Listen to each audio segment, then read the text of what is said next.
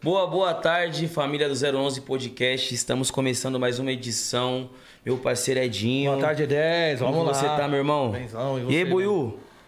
Na Chama- paz? Na paz de O Deus. Buiu tá bonito hoje. Tá, o cabelinho na régua. Onde você é... esse cabelo aí, pai? Tomou um bronze, que ontem ele tinha feito clareamento, né? É, ontem tava o Suburbano ali. Interagiu pouco com o Suburbano ontem, né? Cê- Times, ah, só salve, pá. Família, então, esse QR Code do lado direito que tá aí, ó, é o QR Code da RAP. Se você escanear ele, você vai ganhar 20 reais de desconto na primeira entrega. Ou então digita Totopé RAP, que dá a mesma coisa. QR Code do lado esquerdo, QR Code da Unvox, onde você vai encontrar caixas de som, airfry, ventilador, pendrive, um monte de coisas e uma parte de produto bom para você ter desconto. iPhone Brands Brasil, onde eles aceitam o seu iPhone usado na troca de um novo, é super bom também. vai Amanhã chegar o chega 13. 13. É amanhã já? Amanhã chega o 13, Nossa meu irmão. senhora, iPhone um 13, tera. Um tera de memória, mano. Loucura. Loucura mesmo, um tera de memória, é muita Loucura. memória, velho.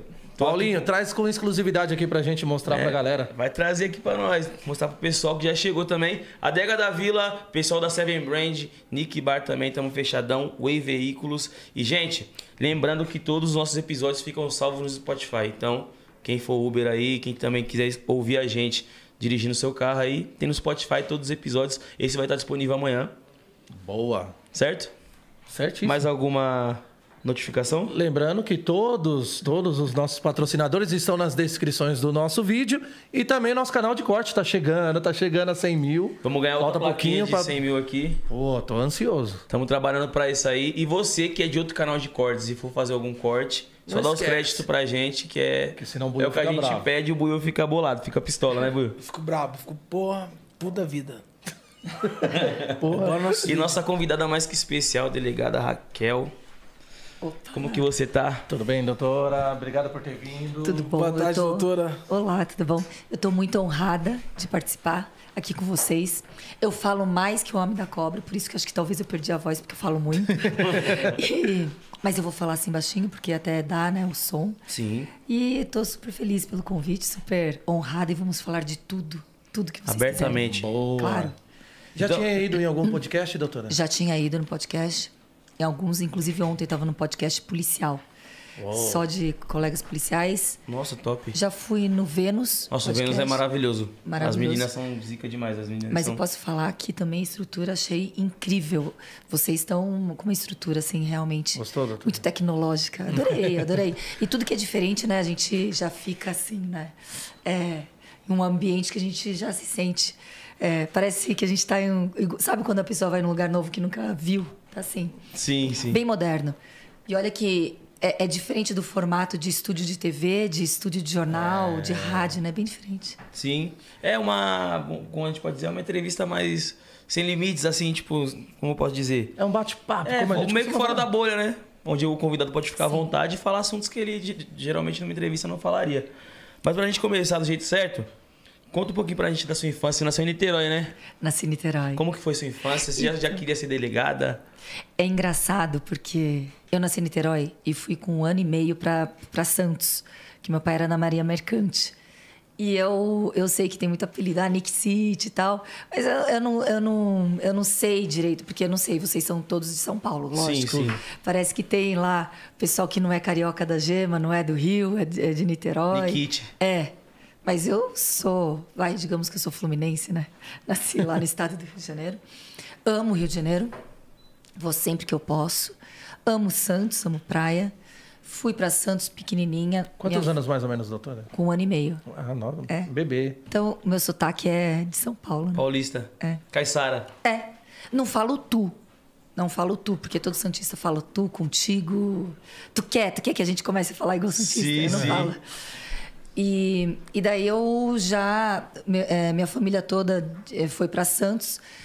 Né? Meu pai, que era da Maria Mercante, minha mãe, que estava ali, é professora de educação física. E meu irmão nasceu em Santos, o meu irmão é veterinário. E aí a minha infância até a faculdade foi em Santos. Vim fazer faculdade em São Paulo e não saí mais. Boa. E como que era a doutora na escola? Na escola eu era uma nerd. Mas uma nerd, nerd, de sentar na primeira fileira. Eu sou meio nerd, sou uma pessoa meio eclética ainda, eu sou nerd. Mas eu sentava na primeira fileira A primeira Assim, a entregar os trabalhos. Primeira entrega, a, a ponto do- da- das tias. Na minha época era tio, porque eu tenho 45 anos, não sei quantos anos vocês têm. Ah, na minha época Acho que eu tenho, também. É, acho que eu tenho o dobro da idade de vocês. Aí era tia. Eu falava tia, tia. E daí a gente sentava na primeira fileira, eu, né, no caso, e sempre fazendo rápidas coisinhas, tal, tarefa, lição de casa. Primeira a terminar a prova. Primeiro a terminar tudo. E, às vezes, é, como é, a minha mãe era professora de educação física, não era só fomentado estudar, era fomentada também a prática de esporte. Sim. Então, ficava uma coisa assim, né? Era o esporte, era, era estudar. Aí fui vítima de bullying na escola, nunca falei isso em lugar nenhum. Sério? Nossa, É. como assim, doutor? Explica isso pra gente. Porque a gente não tem a qualificação de bullying como crime, né? Até hoje. A gente não tem. Hoje Eu- não tem ainda? Ainda não. A gente teve o, is- o, a- o crime de perseguição, que não era tipificado como crime, foi agora recente, mas a gente não tem o bullying. Até agora tem, tem vários projetos de lei no Senado. O saudoso Major Olímpio, até a gente estava conversando com ele para ele, como senador, apresentar o projeto de lei. Que eu acho que o bullying é muito cruel, né? Muito... Sim. Só que era um bullying que eu era excluída ali da, da, da, da situação de, de. Ah, Grupos de amigos, é, porque assim, escolares. porque os nerds são excluídos, né? É tipo fazer uma panelinha e nerds você são de fora. excluídos. E aí eu tinha mais dois nerds que eu andava junto, mais dois ou três. Que se identificava ali. É. E como eu também treinava, fazia já artes marciais, etc. Então eu era uma vítima de bullying, mas que não ultrapassava nenhuma agressão física, porque daí já não dava pra ultrapassar. Aí eu já não Porque deixava. senão eu Não, também não é. ia aguentar, né? Aí eu me defendia, digamos assim. Sabe se defender, né? É. Já tem esse recurso. Mas, nossa, eu não sabia que o bullying não era crime ainda. Pra mim, eu jurava que era. Não é. Tanto que, tipo assim, eu brinco quando eu vejo um, um pessoal aqui, que, tipo, da minha, minha idade e tal, a gente fala, pô, na nossa época não tinha bullying, né? Os caras zoavam, a gente tinha que ou entrava na zoeira ou chorava, né? Porque... E é, eu também achava que era crime, que a gente até fala, né? Ah, ó, cuidado, bullying é crime, viu? É, a gente até fala, então corrigindo aí, família, tem que aprovar essa lei mesmo. E a gente pode falar uma coisa para as crianças ou para os pais que eu acho interessante. Eu não senti o bullying porque eu tinha atividades extras. Eu não, eu não era vítima de bullying no taekwondo, na capoeira, no balé, na ginástica olímpica, sabe, em outros Sim. esportes.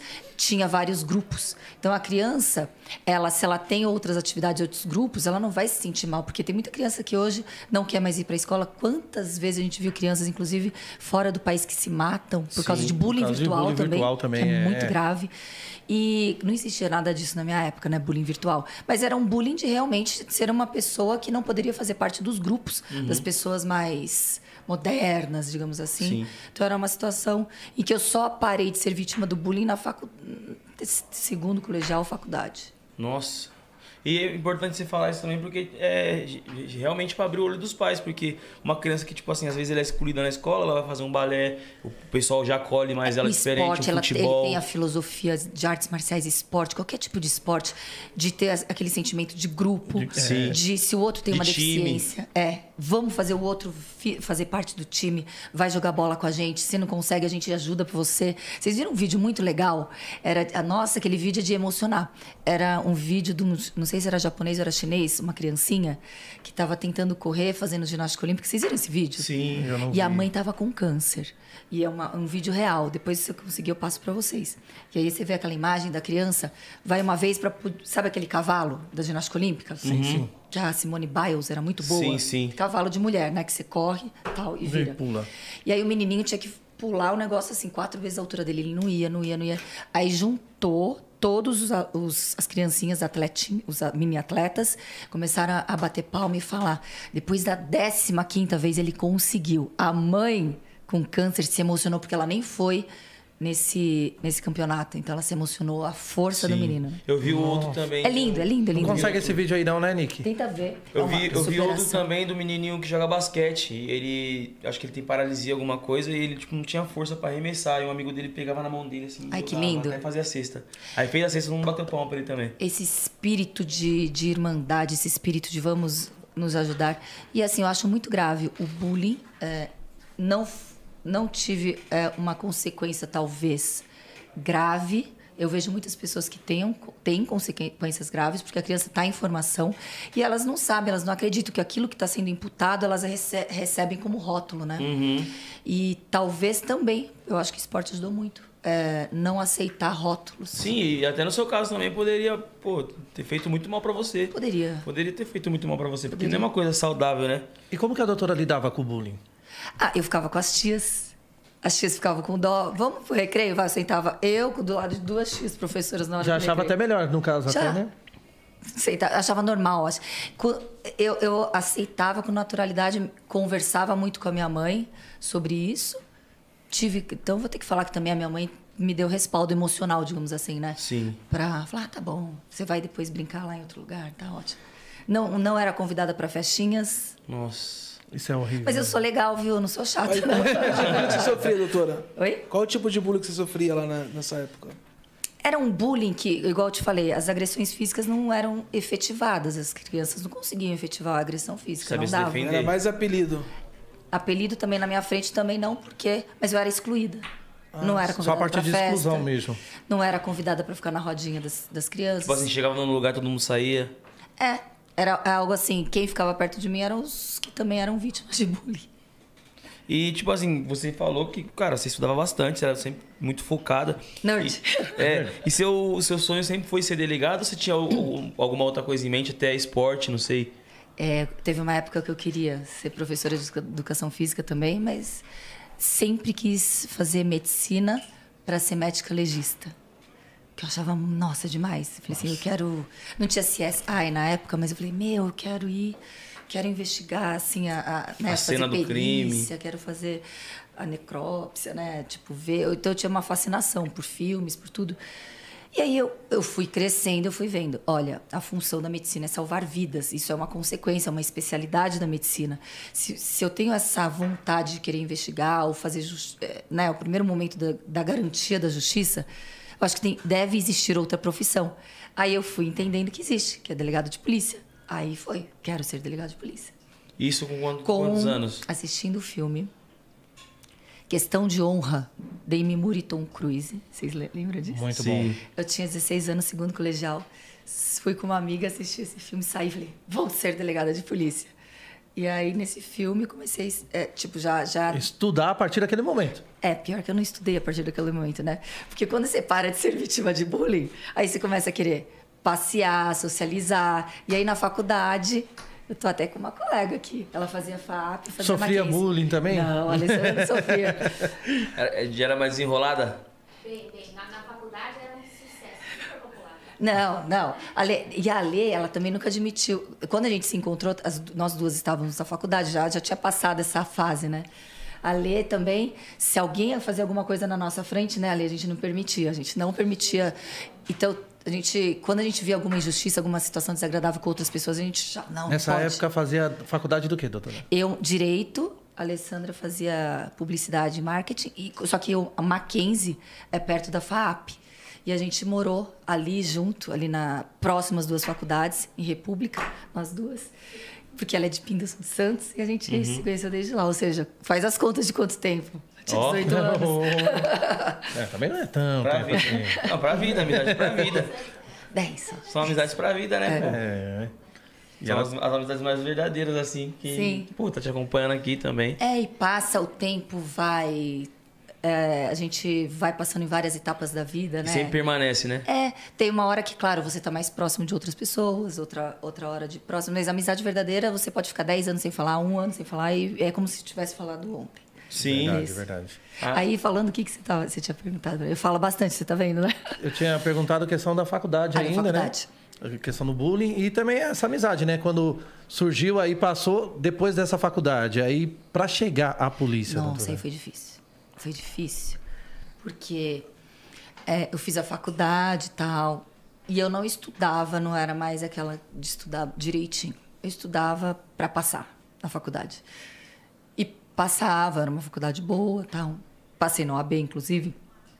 Mas para você se preparar para um concurso público é dedicação, resiliência, força de vontade e ficar ali igual tudo que você quer muito na sua vida não é muito fácil Então, eu, eu nossa, eu, eu amarguei diversas derrotas, que são as reprovações nos concursos no Brasil inteiro para delegado.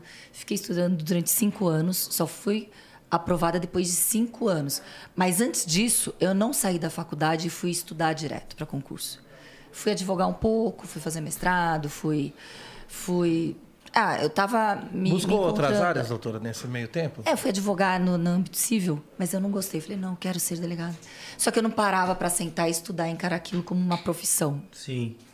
E aí, quando eu fiz isso, que foi em 2006, fiquei estudando até 2011, que foi quando eu apro fui aprovada em São Paulo e em Minas Gerais. Como delegada. Aí delegado. começou o maior desafio de todos, né? Nossa Senhora. Nossa.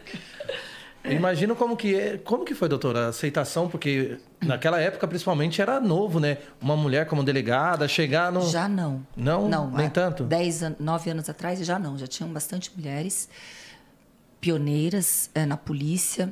Muitas, assim, pra gente ter como Tomar como inspiração. referência. claro, muitas. Mas é, é, foi, foi uma situação em que a polícia ela não tem gênero a polícia ela não tem sexo a polícia é aptidão então assim eu, eu percebi nos meus plantões eu trabalhei aqui perto eu trabalhei no 20 não muito perto no 24 DP sétima seccional trabalhei no CC 68 que é Lajeado trabalhei no 19 que é Vila Maria e eu percebi que se você faz realmente porque você gosta, a equipe vai te respeitar. Esse machismo que eu fui perceber posteriormente, na época dos meus plantões eu não percebia. Uma outra situação em que o advogado queria realmente impor a situação ou alguma outra pessoa, acredito que é até um desrespeito por ser uma mulher ali. Mas eu não percebia tão latente machismo. Foi, foi uma. Percebi muita gente que me ajudou, claro. Porque não adianta você estudar e você, não- você só é polícia sendo polícia. Senão no livro não está escrito.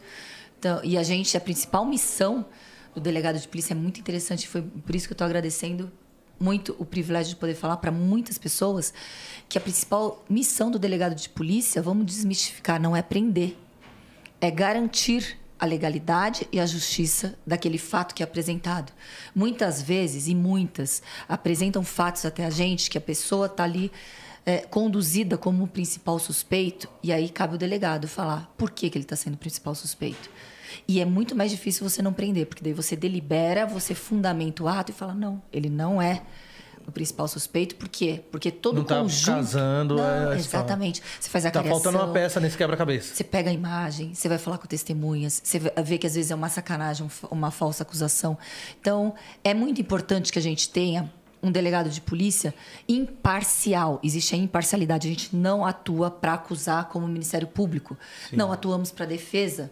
Mas muitas vezes o que se colhe ali numa delegacia serve completamente como anteparo para defesa. Para defesa. Falar, olha, uma injustiça poderia ser feita aqui. Então é muito importante, isso, isso é legal. Porque o que a gente tem a pecha é a polícia, vai prender. Vai acabou. só prender. Não é isso que a É, gente tem. tipo, que, o que o pessoal. O, o estereótipo que o pessoal cria, né? Tipo, ah, se for pra delegacia, Já cai- caiu na mão do delegado, Cai- já cai era. a casa. Porque a gente não sabe a diferença. Vou tentar falar assim bem para todo mundo entender. Diferença da polícia civil da polícia militar. Atribuição. Da polícia militar é uma polícia preventiva ostensiva. Ela previne o crime de forma ostensiva. A polícia civil é uma polícia judiciária que vai investigar após a prática do crime. E quando você investiga, você não tem compromisso nem comprometimento com a acusação e nem com a defesa. Você tem compromisso com a verdade, com a justiça. Então é isso. Boa. Ficou bem, né? Sim, sim, sim, sim. Doutora, e, eh, falando ainda dessa questão de preconceitos e barreiras, teve algum momento que um advogado ou de repente até mesmo uma pessoa que estava sendo colocada como vítima ou acusado que chegou passa ah, por se achar machão e a doutora teve que dar voz de prisão ali por desacato? Nunca tive essa, essa, essa situação, acho bem desagradável. Já fiz, infelizmente, o desacato para uma colega, porque essa colega ela era uma delegada de polícia, estava numa delegacia também da Zona Leste. Ela poderia a, é, dar voz de prisão, mas para ficar imparcial àquela situação, eu estava de plantão, fui chamada para que eu pudesse fazer a, a prisão ali, o, o auto de, de desacato, de, de é, era desacato mesmo, não- então era um TC Mas eu tive que uh, fazer esse TC, termo circunstanciado, é um mini flagrante, você não vai preso. Se você se você assinar o termo de compromisso, você sai e vai e tem o termo de compromisso para que você vá lá responder em juízo. Você não vai preso, diferentemente de uma prisão em flagrante. Por quê? É um crime com uma pena bem leve, crime de menor potencial ofensivo. O desacato é um crime de menor potencial ofensivo. Aí eu tive essa Infelizmente, a, a colega estava correta e, infelizmente, houve uma situação ali de desrespeito real. Não sei se pela figura delegado, pela figura mulher, pela figura dela, mas houve um desrespeito muito triste, assim, e eu tive que fazer. Tive outras situações de machismo em que eu fui denunciada na corregedoria por abuso de autoridade. Já fui, isso faz, oito anos, cinco anos atrás, fui julgada inocente no procedimento. E nesse, e nesse abuso de autoridade foi alegado que eu, foi alegado que eu estava abusando da minha autoridade, porque foi um advogado de regata, camiseta, boné e chinelo, numa repartição pública, que é a delegacia de polícia, falando que estava ali para defender o cliente. Eu falei assim: olha, por favor, você já não está com forma adequada para você patrocinar um, um- o cliente na defesa, técnica. Retire pelo menos seu boné. Você está aqui, né, numa repartição pública. Você não vai entrar assim no fórum, você não vai entrar. Respeito, assim, pelos servidores aqui, os investigadores, escrivães. Nossa, o cara não queria tirar. Queria tirar, ele teve que tirar, tirou. Mas aí eu fui denunciada como supostamente ter praticado abuso de autoridade.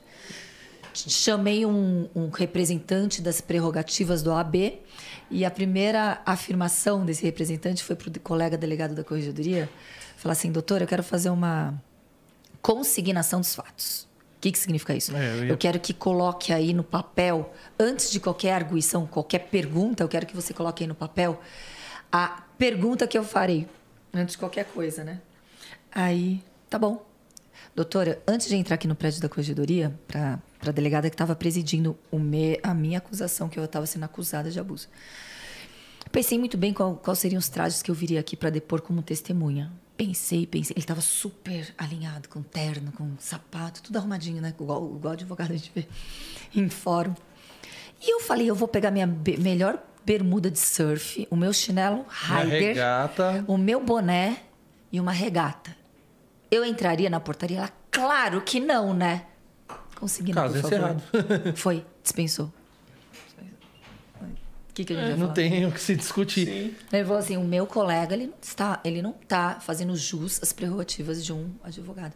Mas é, situações assim, de dissabor que a gente tem, e é consequência da, da profissão. Quem trabalha tem Ossos do dissabor. ofício. É, não é? Com certeza. Ô, doutora, e sobre as ameaças? Já prendeu alguém que te ameaçou assim a você, a sua pessoa física, a família? Então, já fui vítima importante? agora recente, em março, que eu descobri.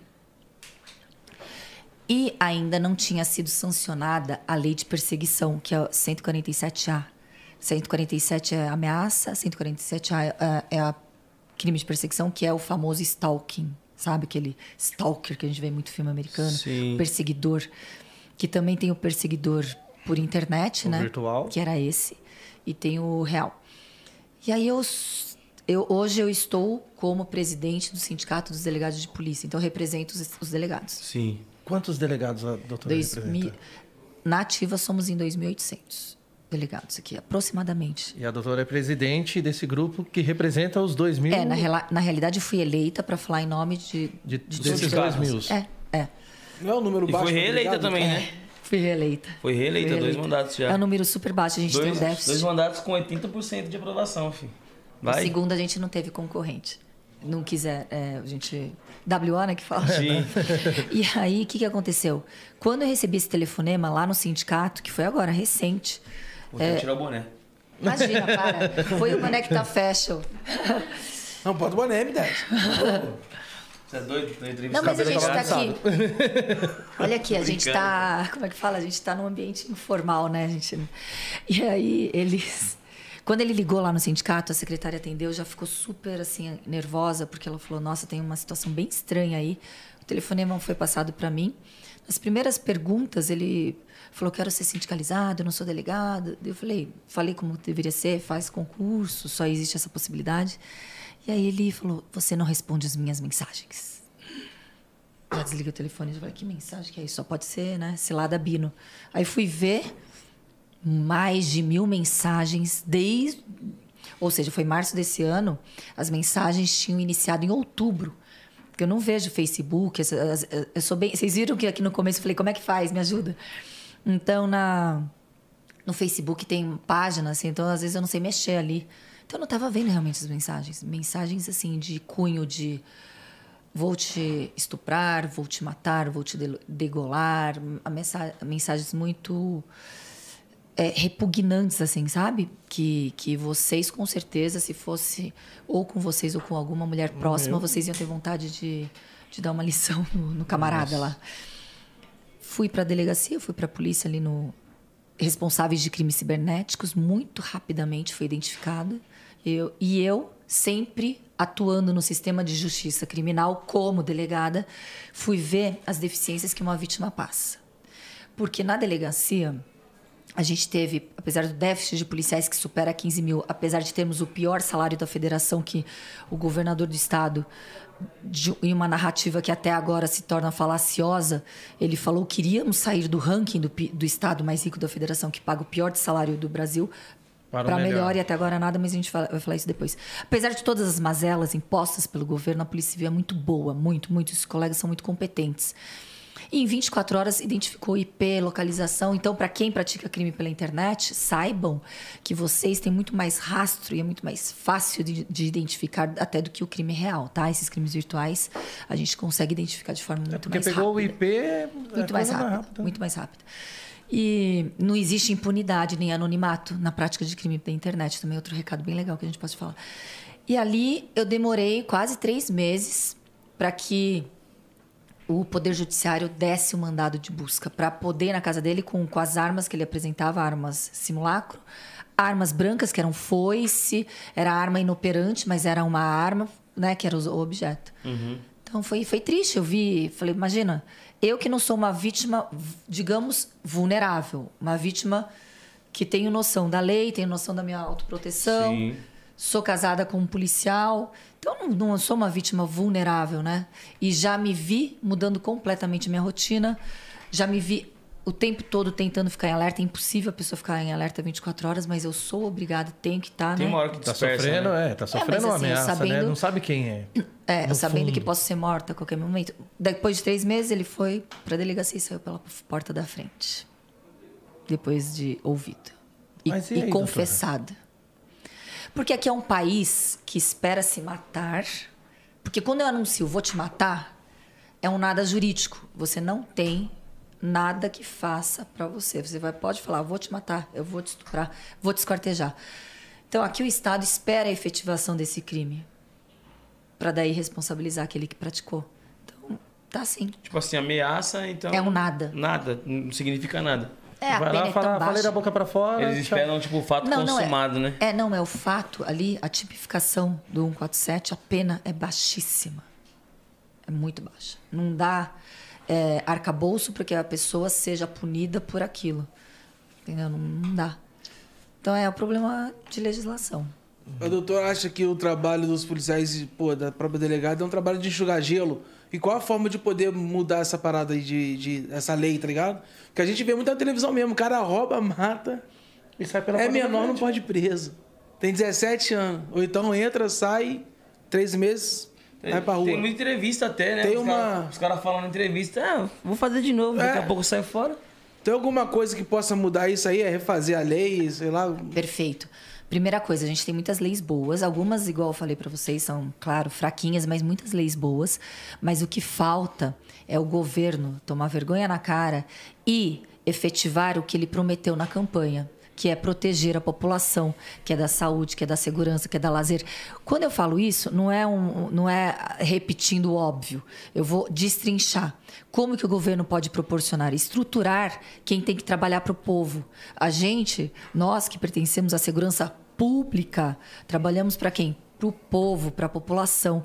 Agora, se a gente tem viatura caindo aos pedaços, pedaços caquética, se a gente tem é, 40% dos policiais do estado de São Paulo não tem colete balístico, se a gente tem armas de péssimas de péssima qualidade, se a gente não tem munição para as armas, se a gente não tem salário, se não tem policial, se não tem delegacia é insalubre. Qualquer um que vai para delegacia tem rato, barata e goteira caindo e teto desabando na sua cabeça. 68, inclusive, desabou o teto, quase matou gente. Eu trabalhei em 68 lajeado.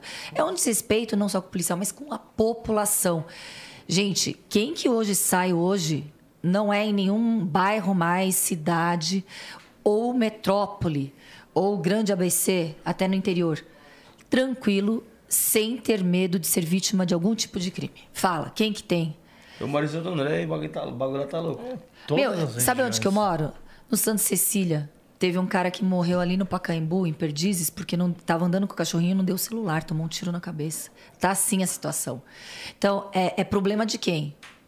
É problema do governo. Do governo. Porque a partir do momento em que existe uma impunidade, porque não tem ninguém que o Estado ele não está lá presente, então a população ela vai ficando desprotegida. É, é essa a situação.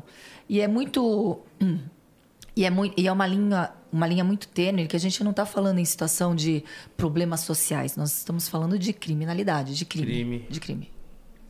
E essa criminalidade, criminalidade, a doutora acha que vem em cargo de falta de socialização nas comunidades? Por exemplo, assim, uma criança, um adolescente, 15, 16 anos, que vê o colega já velho roubar, aparecer com a moto nova na favela, sem o apoio de, uma, de, um, de um governo ali, pô, dando, ensinando que é errado, um proerd da vida que ajuda pra caramba, um, um- uma pessoa ali num, num formato dando auxílio, explicando pra ela que é errado, um esporte, um lazer. Isso que eu ia falar. Tá ligado? Tipo assim, acho que, porra, não tem isso mais nessa comunidade. Você acha que esse fato encarrega muito de crescer ainda mais a criminalidade? Olha, quando, quando o problema vai parar na delegacia, na porta da polícia, é porque nenhuma área social ou de outras esferas da sociedade deu certo. Não deu certo a educação, não deu certo o acolhimento ali das, é, do amparo do governo nas popula na, na população, nas comunidades. Por exemplo, lazer é necessário para todos ninguém consegue viver sem lazer. E hoje, eu, eu, vou, eu vou ousar entrar num tema que eu não tenho conhecimento, mas é uma, uma, uma leitura leiga que eu tenho da situação, assim como vocês também me falam de uma leitura que vocês não têm, mas é uma leitura externa, tá? Uma leitura externa, que é necessário a gente ter lazer. As pessoas falam muito de bailes funks e daí a gente correlaciona. Só que o baile funk é da população que não tem um poder aquisitivo de ir para um lugar mais estruturado ou que não seja clandestino. Certo? E aí, claro que aquelas pessoas querem se divertir. Claro que aquelas pessoas não querem atrapalhar o trabalhador que tem que acordar às 5 horas da manhã, que está ali do lado de uma situação clandestina. Então, era obrigação do Estado também estruturar as situações, é, é, proporcionar lazer e esporte para que a clandestinidade não virasse margem de uma criminalidade, porque muitos oportunistas aproveitam a clandestinidade para a prática de crime. E a gente fala de todos. É, a gente fala de todos. Não só. E outra, tráfico não é exclusividade de baile funk. A gente vê muito Lola. Ai, eu acho que eu não posso falar o nome dos lugares. Mas a gente vê muitos grandes festivais que ultrapassam o salário de um De salário mínimo. ritmos, eletrônicas, Não, sertanejo, ultrapassa até assim, o ingresso. O ingresso é maior que um salário mínimo, Uhum. digamos assim. Que eu não tenho coragem de ir em lugares desses, que a gente vê que tem criminalidade à solta ali também.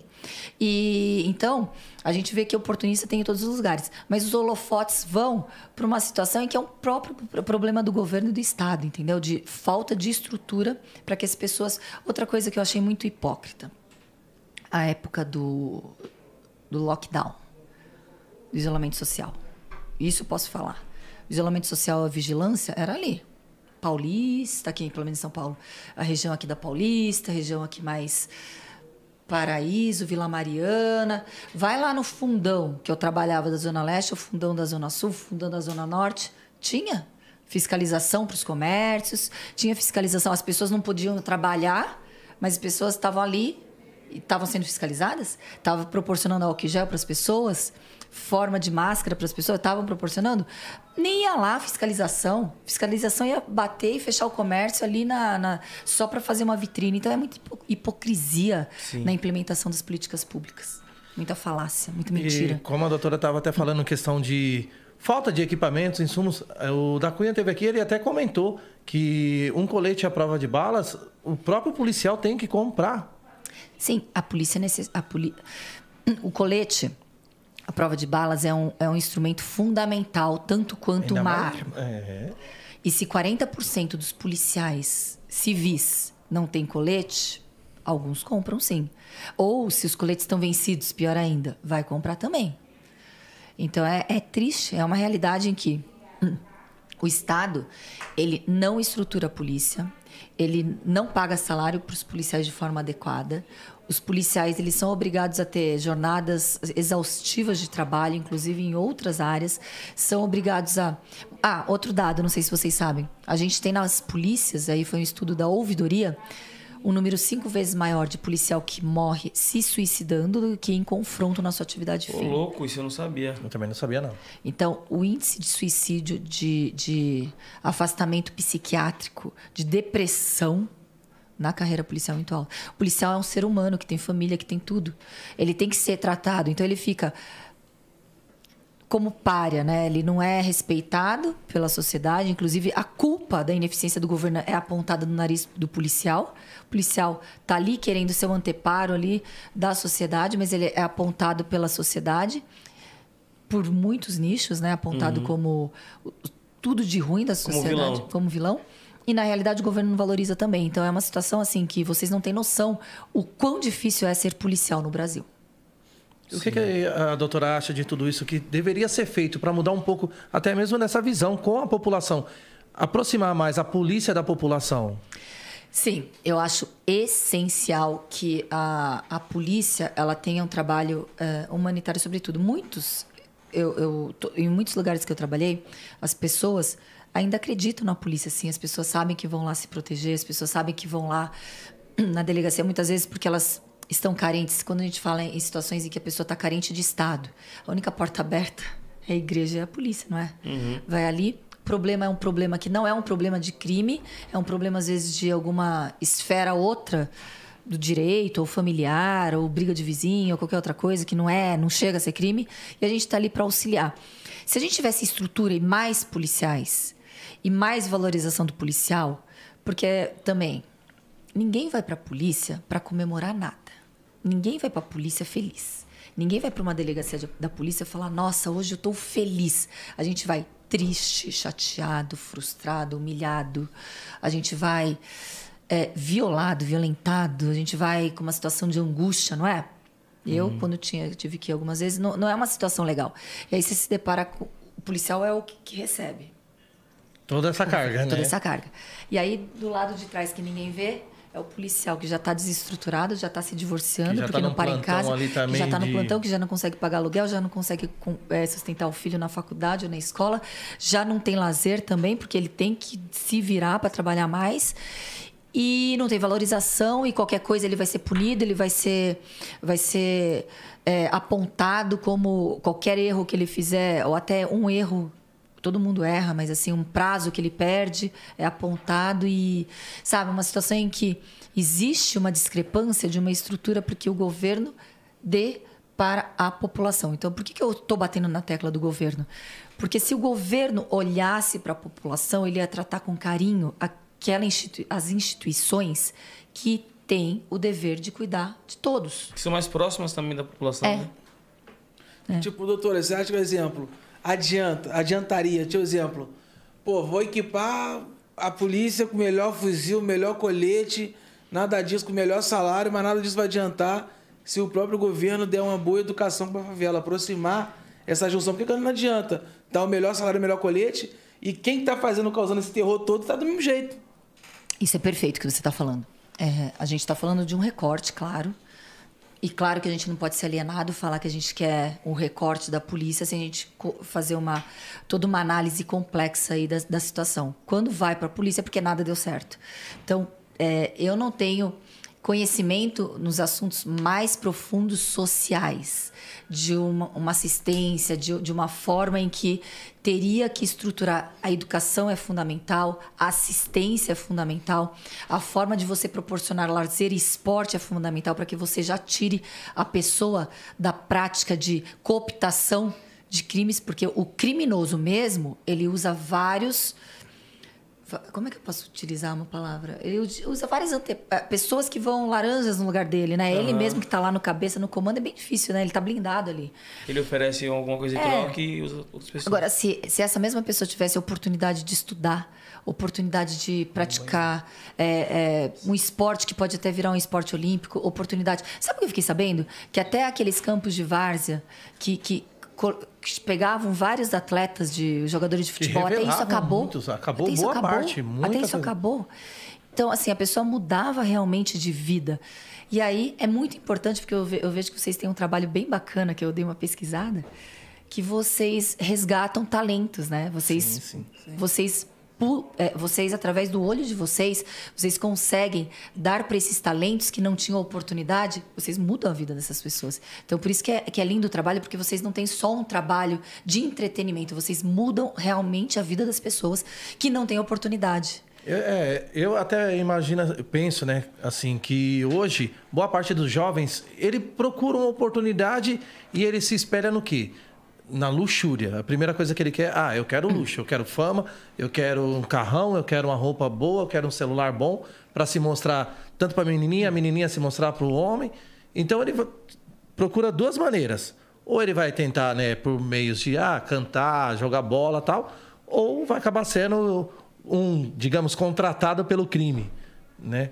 E eu acho que falta mesmo, justamente isso que você estava falando, uma proximidade do governo em trazer mais fundos sociais, né? Meios, sociais. aproximar mais, né? A população, tanto até mesmo da polícia, porque de repente poderia se montar um, um sistema, um programa, uma campanha, algo do tipo que aproximasse mais, né? É, a polícia tem um programa aí que é lá do, do DENARC para dar aula em escolas também, mas é muito pouco, entendeu? Tinha que ter muito mais para orientar, conscientizar, falar que, que seria, qual o perigo de, de, né, de você entrar num vício, mas tem um programa muito tímido, porque é, tem um contingente muito deficitário. Com 15 mil policiais a menos do que deveríamos ter, a gente tem que tirar realmente. é, Como é que é enxugar Leite de pedra, né? É, leite de pedra. Então, a verdade é que, tipo assim, no ponto de vista meu, tá, doutora? Eu acho que o governo tira das costas dela um peso e joga nas costas do policial Ah, sim. como educador. O policial hoje não virou policial, ele é educador de favela, irmão. Sim, Educador de ladrão. sim. Tá Sim. ligado? E principalmente ele, ele, ele, é, é, o governo tenta colocar na responsabilidade da polícia É. algumas pechas erradas, como violadores dos direitos humanos, né? Para que a população já também já não Veja- acho que é o a governo, né? Também eu acho que existe uma uma cultura de tentar colocar esses estereótipos. Lembra que eu estava falando do bullying? O bullying é estereótipo também, né? E estereótipos de nada são, são, são existe uma forma correta. Nem pro 8, nem pro 80. né? Nenhum polo estereotipado a gente concorda, né? Verdade. Agora, mudando um pouco de assunto, vamos falar da- das ações nas ruas, doutora. Quando foi o- a primeira ação, a primeira apreensão? Como que foi, doutora? Então, ação da rua, eu trabalhando na delegacia de polícia, no o plantão, as delegacias que a gente vê direto nas esquinas dos bairros, é como se fosse um pronto-socorro do crime. A gente está ali e recebe tudo quanto é tipo de fato, sendo crime ou não. Então, em diligência, eu ia muito em diligência, por exemplo, evento morte. Aí você vai lá na casa da pessoa, se tem alguma coisa estranha, por exemplo, uma morte suspeita, e você vê muitos objetos bagunçados, ou a, pe- a pessoa pode até, até ser acidentada, mas está toda ensanguentada, a gente vê que aquilo é uma morte suspeita, não é uma morte natural, o delegado vai até lá, chama o, o IML, chama a perícia lá para fazer a perícia do local. Peguei muitas situações dessas, inclusive no ali na Imigrantes tem um córrego, né? Aquele na Sim, Ricardo sim. Jafé. não Sim. Ali eu vi um corpo morto também, fui até lá, a gente chamou a equipe do DHPP, a gente chamou todo mundo. Então, existem várias situações em que o, o delegado ele vai. Operação propriamente dita, ela é planejada, uma operação. Ela tem que ter um planejamento, um- um- uma prévia, um brief, o brief, brief, Um plano. um plano. Um plano. Você tem que falar o que, que é. Você tem que ter um mandado judicial para fazer tudo dentro da legalidade. Ninguém pode invadir a casa de ninguém sem um mandado, a não ser se tiver um flagrante delito, algo suspeito, assim. Então, tudo realmente estudado. Então, as operações, eu participei de operações das seccionais que eu, que eu fui, mas operações aleatórias, que eram operações, digamos assim, Vamos saturar determinada região, vamos ver se existe alguma, algum flagrante acontecendo. Mas não eram operações já para prender alguém ou uma operação para fazer. Um... Ah, mandado de busca eu já até já fui também. Uma operação. Mas não é uma grande operação. Porque eu nunca trabalhei em, em grupos operacionais, eu nunca trabalhei. Chegou aí pro embate mesmo, direto nas ruas. Não, embate. é, o- A, a polícia ela não faz aquele embate direto, né? A polícia civil, no caso. Quem faz o embate direto é a, É a militar. A polícia civil ela faz um trabalho mais de apoio, da, da, é, trabalho de investigação. Investigativo. De- Você tem um inquérito, você tem uma investigação. Você descobre, puta, foi esse. Ai, desculpa. Não, Não, pode ficar Você tranquila. descobre. Nossa, foi esse cara mesmo que é o suspeito. Realmente, ele tem todo o indício que é ele que praticou o crime. Tem, todo, tem todas as provas ali, as testemunhas. Então, vamos já solicitar para o juiz um mandado de prisão. Porque esse cara realmente é o principal suspeito. Aí o juiz olha tudo, ok, pode ir lá, prender. Então, é tudo dentro do, do arcabouço, legal, né? dentro da lei. Sim. Porque se tiver alguma coisa que, tipo assim, contradiz que o cara é o principal suspeito. É. Fugiu um pouquinho, já, Fugiu o um juiz nem aprova o mandado. Não, muitas vezes não. Muitas vezes não. E, e é temerário, né? Agora a gente estava vendo situações em que pessoas que não têm. ah, tudo que a gente tem que fazer está na lei, porque a gente está mexendo com valores muito caros, caros de caro mesmo. Caro, é muito caro pra gente. A nossa vida, a nossa liberdade, não é? Sim. É muito precioso. Então, se você não tem na lei que autoriza aquela, aquela pessoa, pelo Estado, praticar, isso é violar a democracia, é violar os direitos humanos, é violar a legalidade, é deixar a gente numa situação realmente instável. Eu vi já instituições não autorizadas recebendo autorização fora da lei para fazer isso, para prender. Então isso a gente a gente combate, a gente não cumpre, a gente combate. Sim. E desde que você é, passou no concurso, você foi delegado em diversas DPs, né? Uhum. E qual que foi, assim, a região que foi mais complicada, que era mais perigosa, não sei?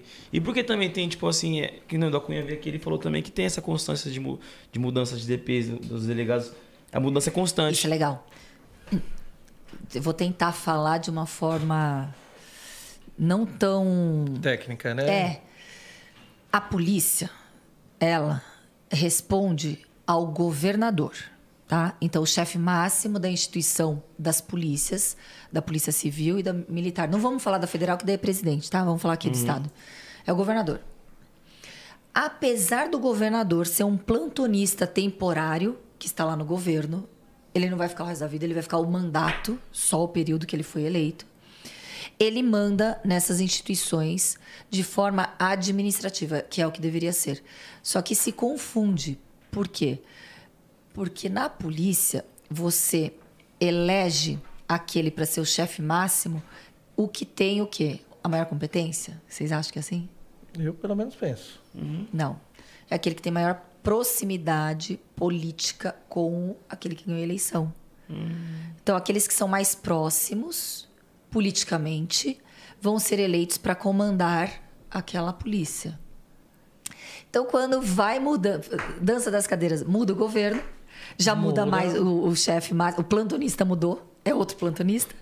Aí ele vai, o critério de escolha é o critério da proximidade política, da, da afinidade com aquele que está lá mandando. Resumindo, o governador, ele que manda e Perfeito. escolhe os locais onde cada um vai. Não, ele escolhe. É. é. Porque é, uma delegada efetiva é, é como se fosse dentro de uma Não, que prefeitura. daí vem um nome dominó. Tá lá o chefe, o chefe máximo, os chefes da, da instituição. E aí eles vão escolhendo, vão escolhendo, vão escolhendo. Aí aquele que tem, aqueles que têm proximidade com o governo, troca o governo. Vai trocar todo mundo aqui em cima e troca tudo embaixo, entendeu? Então vai fazendo isso. Isso é errado, muito errado, mas muito errado. É que vocês não vão lembrar, a Polícia Federal estava muito batendo, batendo, batendo. Vocês lembram aquela, aquela do Sérgio Moro? Vocês, perceberam Sim. que ele falou: não vou ficar mais aqui, porque está havendo uma mudança, e não estão respeitando a instituição, estão mudando da, da forma que eles querem as superintendências tal. Não foi bem assim, tá? De forma aprofundada, não foi bem assim. Essa foi a razão que ele falou para a imprensa, mas não foi bem assim. Mas esse problema existe. Existe nas instituições todas policiais, seja a Polícia Civil, seja a Polícia Federal. Então, E tipo qual- assim, no, no caso, ah, um, um delegado, um delegado que é tipo mais próximo ao governo, ele coloca numa situação mais privilegiada, no caso. é. E quem não é tipo muito a favor joga numa zona mais perigosa. não É, sei. a gente não pode afirmar isso. O que a gente pode afirmar é que. Eu não posso afirmar. Mas o que eu posso afirmar é que existe essa mudança, essa mudança o tempo todo rotativa, porque existe mudanças no governo e o governo vai escolher os mais próximos e, af- e afins de forma política a ter o comando da polícia. Na polícia, é como também nas prefeituras, ou, digamos, uma delegada efetivada é, e concursada, ela é vitalícia? Sim, Sim? sim. Só pode trocar de lugar. Isso. Não posso mandar embora. Só se você tiver uma ação judicial, Aí um sim, trânsito, sim, processo judicial transitado É porque nas prefeituras, digamos, eu sou concursado. Você é? né? Não. Ah, tá. Digamos que eu sou concursado, trocou-se os governos. Ah, tá bom, você era o primeiro secretário, mas você vai continuar recebendo o que você ganha, mas eu vou te mandar para ficar lá na- no cemitério, digamos. É, é como se fosse isso mesmo. Você vai, não vai perder o. Você, você, vai, você vai ter um sistema ali de você fazer uma rotação ali do. Ainda mais. E se não for concursado, como é que funciona? Na polícia não entra. Não, entra. Não. É, na polícia é só concursado. Só concursado. Só concursado. Ó, tem que ralar. Bastante, né? É, a gente não tem nem terceirizado. A Polícia Federal, eu sei que eles têm terceirizado naquela emissão de passaporte, talvez é por isso que você está falando, né? Porque tem ali no, nos shoppings, vocês já É, viram? sim, sim. O Internacional aqui de Guarulhos. É, ou na Polícia Federal mesmo, você vai fazer é, é, o passaporte, você não fala com o policial, você fala só com, com aqueles que estão ali na. Ali nas máquinas, Uhum. né? Tirando foto e tal. Você vê um monte de gente. Aquilo é ter- é, eles são os terceirizados, a gente não tem. Eles são considerados polícia? Não. Administrativo não são. Não são. É uma espécie que a, a Polícia Federal conseguiu para sanar uh, a ausência de, de policiais, né? Para fazer os trabalhos mais burocráticos, assim que não havia necessidade de, de uma de ser especialista em polícia para poder fazer esses trâmites mais burocráticos. Então eles conseguiram. Sim. E agora voltando no- naquele assunto de você presidir o sindicato dos É. delegados de São Paulo. Você já tem dois mandatos aí. E como que você se sente também tendo essa aprovação total de 80% dos votos aí? E também como que surgiu a ideia de você, pô, vamos me candidatar? Aí eu, eu sinto muita responsabilidade, porque realmente é uma responsabilidade quando você fala em nome de todo mundo. E você tem que realmente. Muitas vezes eu, eu, eu falo e desagrado né, pessoas. Quando você fala, você aponta erros, você exige providências, você tá lá falando em nome de todo mundo, porque a gente tem na lei orgânica da Polícia Civil, aqui em São Paulo, vedação expressa para que o policial possa expor mazelas institucionais, está na lei orgânica. Não vamos entrar no mérito se é constitucional ou não. Já falando que eu não considero constitucional muitos artigos ali da lei orgânica. Muitos, até porque a lei orgânica foi antes da Constituição Federal. Mas existem algumas no- normas que, quando eu entrei na polícia, ou quando todos entraram na polícia, já sabiam que tinha que ser respeitado isso aí, entendeu? Então, assim, se você sai do quadrado e, e não respeita a lei orgânica, você vai ser responsabilizado. E eu, por estar como presidente do sindicato até dezembro de 2022, eu posso usar o quê? Eu posso usar a ressalva das leis de sindicato que permitem com que eu fale sem uma responsabilização é, administrativa. Claro que eu não posso falar em- de forma irresponsável ou leviana ou ficar, né, tipo, praticando Sim. crimes verbais, né? Não posso, claro que não. Mas eu posso expor. Mas tem uma liberdade. É, eu posso expor e eu tenho o dever de expor e de exigir e de cobrar com que aquele que se comprometeu e tem responsabilidade para efetivar e estruturar a polícia faça. Então eu tenho essa esse dever, eu tenho essa obrigação, então é uma responsabilidade bem grande. E e aí, como que eu entrei? É, como que você tipo, Como? decidiu se candidatar? Eu não foi uma você coisa foi escolhida? foi, é, foi uma coisa assim que eu que eu não que eu completamente sem saber do que, que era uma, uma, uma política institucional, etc. Eu não sabia nada. Eu falei, Putz, como é que eu vou fazer isso? Eu não sei nada disso. Fui estudar, fui estudar. Falei assim, estou despreparada? Não tenho. não sei o que, que é, eu vou estudar, vou correr atrás. Então, fiquei perguntando, sempre pergunto até hoje para muitas pessoas qual que é a melhor decisão a tomar, o que, que a gente tem que fazer, o que que... É, aceito muitas críticas, muitas críticas vêm, as pessoas mais criticam do que do que elogio, é normal, né? Em Uhum. todas as áreas, não é? Todas as áreas a gente recebe mais crítica. As pessoas têm mais menos timidez para criticar do que para elogiar. Vocês já Sim, nossa, perceberam isso? elogiar ninguém, ninguém É, chega pra o- é elogiar. a parte mais difícil. Pisa na bola pra você ver. É, e aí essas críticas fazem com que eu, ah, de repente acho que é legal, né? Fazer alguma coisa interessante e tal. Então a gente vai, vai aceitando as críticas, as sugestões e vai melhorando cada dia. O sindicato, esse sindicato aí é formado, composto por quantas pessoas? A diretoria, nós somos 20. Pela primeira vez, a gente conseguiu estar no sindicato com uma mulher presidente, que no caso fui eu em 30 anos. E ali, na primeira. Uma baita de uma Isso responsabilidade. é bem legal, tudo, é. né? É, porque é, é legal você ter estereótipo de polícia homem e você ter uma mulher para falar em nome de todo mundo, sendo homem ou mulher, né? E aí, quando. Na primeira gestão, a gente tinha 80% da chapa, que são 20 diretores, homens.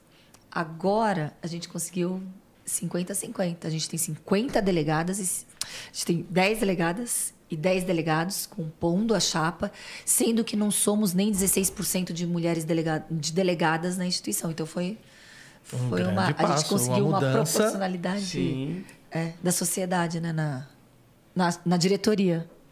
Nossa, bacana, super, super top, né? Pô, ter essa igualdade dentro do. Tomara que a próxima, as próximas gestões continuem, né? Com certeza. É, talvez a próxima seja a sua. Não também, vai né? poder. Não, não vai poder, não É pode só mais. duas? Só duas. Nossa.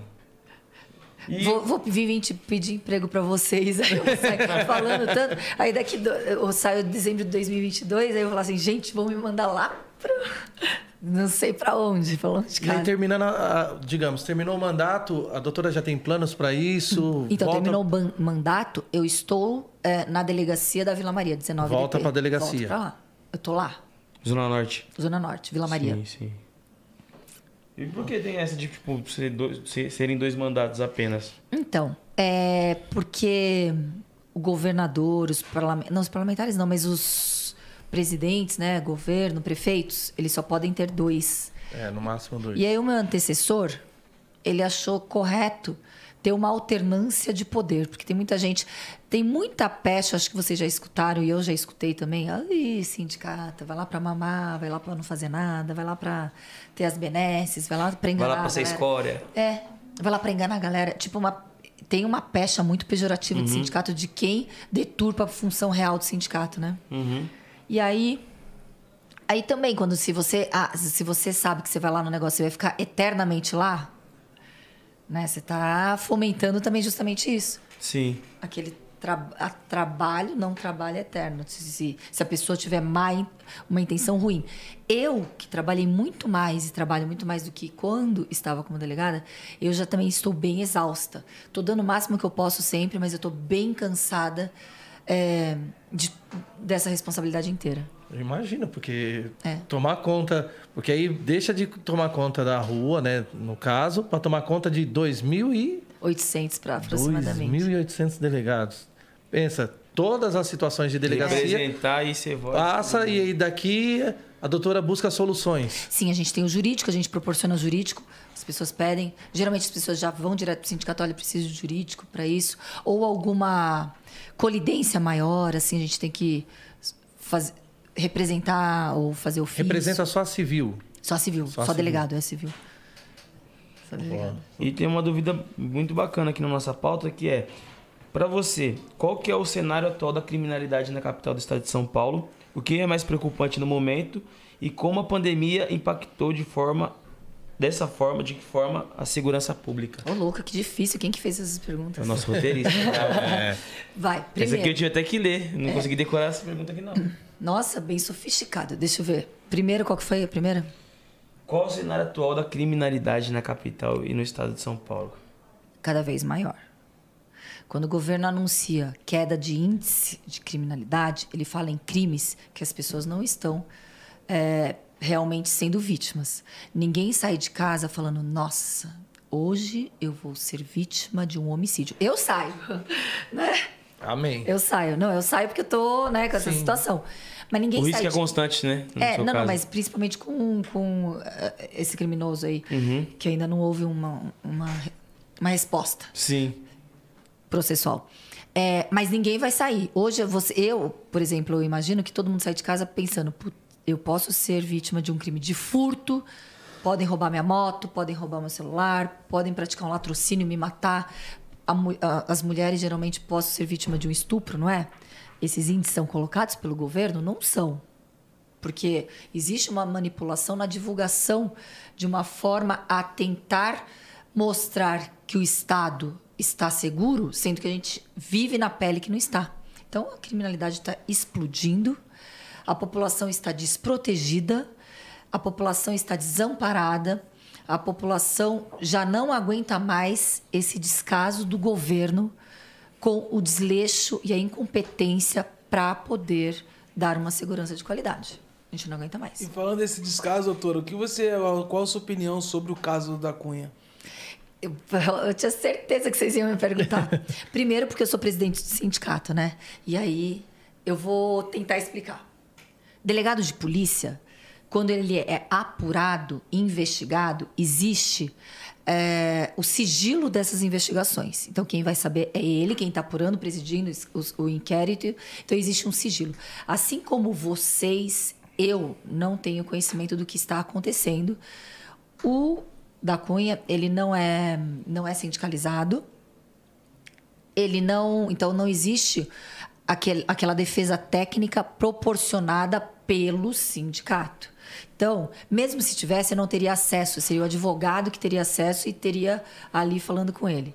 Então, realmente, eu não tenho conhecimento. E como delegada de polícia, aí eu tenho que tenho que fazer jus a, a, a- algo que a gente jurou. Eu não posso deliberar e falar o que eu acho sem saber do cenário completo, sem saber de tudo que aconteceu, para eu falar está sendo injustiçado ou não. Eu não sei. Eu tenho recortes, claro que eu já vi o que está acontecendo, porque todo mundo já viu que, que- o que está sendo falado, mas é só isso que eu tenho. Eu não tenho mais informações. Eu não tenho mais informações. Eu imagino também que o público que te acompanha pede muito, né? O seu esclarecimento, assim, o seu ponto de vista. É, e agora o meu ponto de vista é que assim, existem várias polêmicas. Eu acho extremamente positivo você divulgar a polícia de forma a atrair a população, a, a- a deixar mais próxima, você Que é deixar. mais ou menos dentro daquilo que a gente estava até É, falando. Eu acho que é extremamente positivo. Só que quando você entra para a polícia, você sabe que você tem regras ali. Quando você quer falar pela polícia, você tem que pedir autorização. Ah, isso não funciona porque eu não vou ser autorizado. Não, eu, antes de presidente do sindicato, já falei pela polícia, não só em congresso, não só em até em documentário, mas sempre com autorização e com respaldo. Do que, que vai ser o documentário, do que, que vai ser falado. Claro que não. No meu caso, eu não era presidente do sindicato, então eu não falava do governo, era uma coisa bem técnica mesmo. E havia autorização. E existe outra situação em que, quando a gente está dentro de uma instituição, qualquer instituição esta que for, Polícia Civil, Polícia Militar, Polícia Federal, Ministério Público, é, Poder Judiciário, você é proibido é, personificar, porque a instituição é do Estado. Então você não pode falar, eu sou esta instituição. Assim como o governo não pode falar, e que muitos praticam, essa, é, colocar, pintar o governo com, com a sua cor para aparentar que o governo é todo da, daquele político, aquele governador. Né? Vocês já viram casos que tiveram que apagar essas, essas Sim. cores daquele governador? Então, a polícia é a mesma coisa. A gente tem essa proibição de que a gente use e personifique é, a polícia como nossa força. A gente não pode, não tá, tá ali na lei. Agora, assim, tem que alterar? É errado, não é? A gente não está entrando nesse mérito. A gente entrou num jogo que as regras são essas. Quer alterar as regras? Algumas regras eu considero inconstitucionais da lei orgânica, considero. Tem que fazer uma situação em que essa lei seja alterada. Não colidir, porque daí você está batendo com o que você já sabia que não pode, entendeu? Sim, é, cria, cria Ficou- conflito, ficou claro? sim, sim, Entendi. sim. Eu também Mais go- ou menos. Não, ficou super Não, claro. ficou super claro. ponto de vista. E Eu também gostaria de ouvir um pouquinho do seu comentário sobre esse caso de Araçatuba que aconteceu uns tempos atrás. Nossa Senhora. É, o que você acha sobre e é, o novo cangaço, né? Foi assim denominado, né? É. Vocês sabem por que esse termo do novo cangaço? Não. Os cangaceiros, eles entravam, não é de, de regionalizando, não, tá? É pela, pela forma violenta que eles subjugavam a população local, os cangaceiros. Eles aterrorizavam a população, eles entravam tocando terror mesmo naqueles locais para praticar crime, para deixar a população apavorada, amedrontada dentro das suas casas. Então, por isso que agora colocou esse, esse apelido foi colocado pela- por essas ações criminosas que eles estão usando até pessoas como escudo humano, tacando em cima do carro. É, armamento bélico de altíssima qualidade, drone, estratégias. Então, a partir do momento em que a gente vê que existe. Ah, isso eu vou falar. Vocês já ouviram falar em mini dakes no interior, que o, que o governo atual falou que anunciou a todo instante que ia abrir mini dakes? Dake, aquele departamento grande aqui Sim, sim. Que sim. dele falou: a população do estado de São Paulo vai estar protegida porque vão abrir mini dakes em todo o estado. Aí o que ele fez? Ele trocou a plaquinha aqui, Way, colocou mini dake, não contratou policial, não deu estrutura, não fez absolutamente nada. Só falou: é mini dake agora. Mini Dake. É especializado. Só que para você ser um mini dake especializado, você tem que ter toda Tem que ser estrutura. especialista. Sim, policial, tecnologia, armamento, estrutura de inteligência, interligação de inteligência, né? Co- é, é, Estratégia. estratégia. E não teve, não tem. Então, é claro, essa conta, essa guerra está desleal. A população está subjugada, literalmente. E isso foi anunciado porque o ano passado aconteceu em Botucatu, aconteceu em Araraquara, aconteceu em, em, em outras cidades do interior. Agora, esse ano acontece da mesma forma violenta em Araçatuba, né? Araçatuba. Assustador. Ano passado foi Araraquara. Então, assim, é uma tragédia anunciada enquanto não Pode mudar. ser prevista já, né? Já, a gente já está falando, alertando. Não é da boca para fora, não. É um alerta que a responsabilidade é completa do governo. Ah, mas quem está investigando é a Polícia Federal, foi uma Caixa Econômica Federal.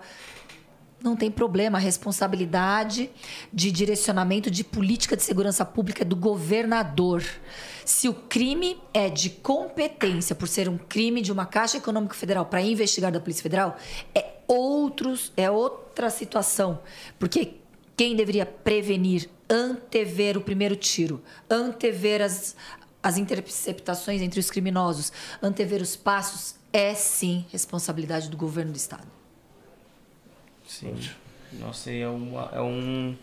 E realmente, como, como Gente, a se eu estiver falou, falando assim meio Não, chato, pelo, vocês me contra... falam. pelo contrário. É, realmente, como a doutora falou, eu- e os caras são super opressores, mano. Violentos demais. Eu vi vídeos dos caras, tipo, pisando em cima das pessoas, colocando pessoa no capô do carro, no teto do carro, mano. Nossa. É, é que nem filme do faroeste, né? Eles fizeram, acho que Fizeram, é essa a ideia, né? fizeram, Do fizeram. É uma situação assim Novo que, cangaço. que a gente não consegue nem enxergar, né?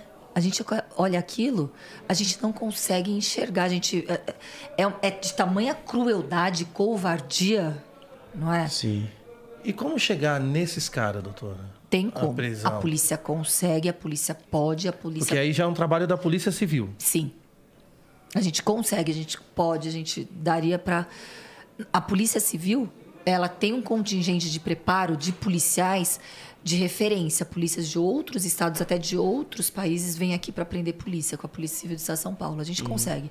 Agora, como sufocar, como impedir que você é, Ai, desculpa. Combata o crime.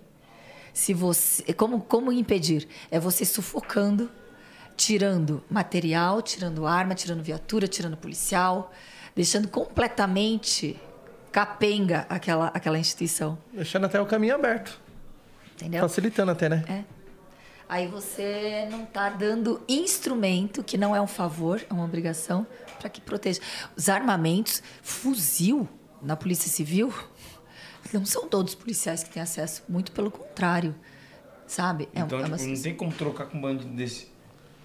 E no, e no seu olhar clínico, assim, essa quadrilha é a mesma que fez agora lá em. Teve em Floripa, né? Não foi? Lá do sul? No sul?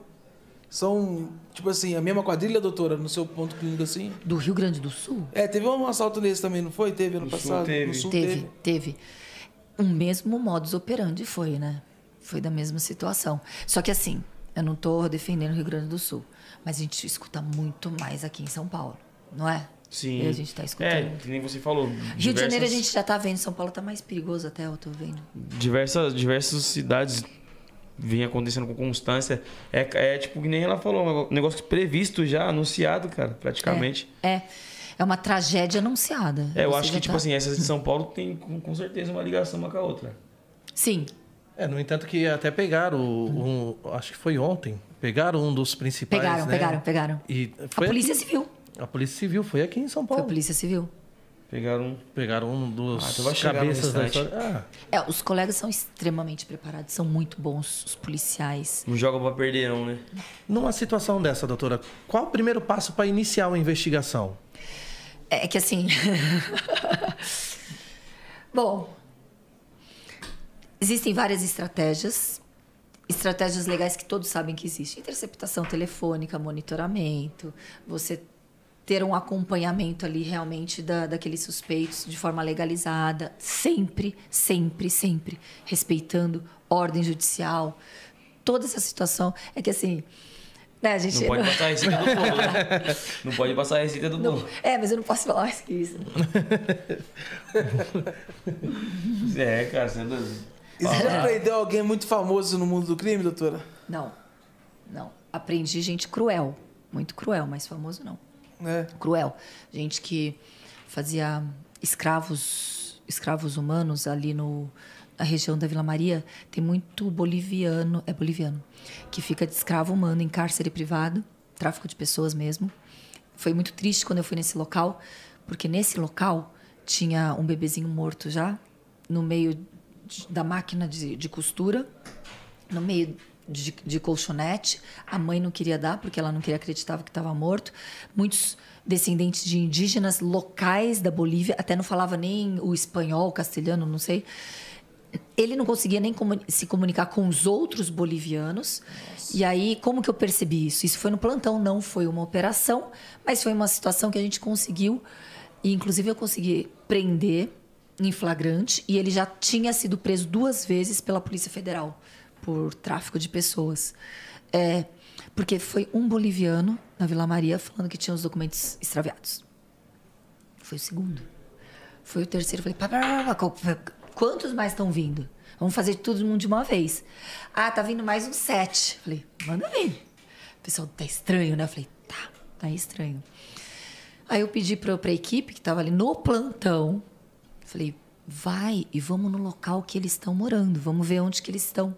A equipe que tava no plantão falou com os caras, que é- tava bem difícil a comunicação, não falo espanhol. Aí eles falaram, ah, mas não queriam falar.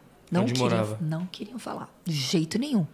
Aí eu falei, mas tenta falar, não, não dá uma, uma. Não assusta esses caras aí, porque eles não vão falar, porque eles. Olha só, eles estavam protegendo O, os traficantes. Sim. Por quê?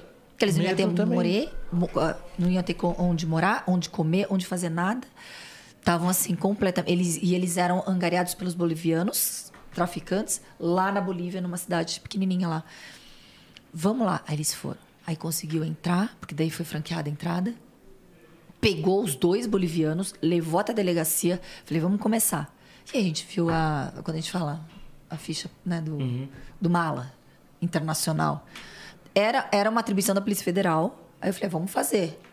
Vamos fazer. Falei com o titular da delegacia, comuniquei, vamos fazer uma coisa. Porque daí. Aí é, é pequenininho, não é? Mas eu consegui fazer um- uma justiça ser, ser Por mais que eles não gostaram, tinha muitos ali me, me xingando, até aqueles bolivianos, não gostaram do que eu fiz. Mesmo eles Defendendo o cara. é, porque eles estavam vendo que eles iam ficar completamente, né, Deus dará.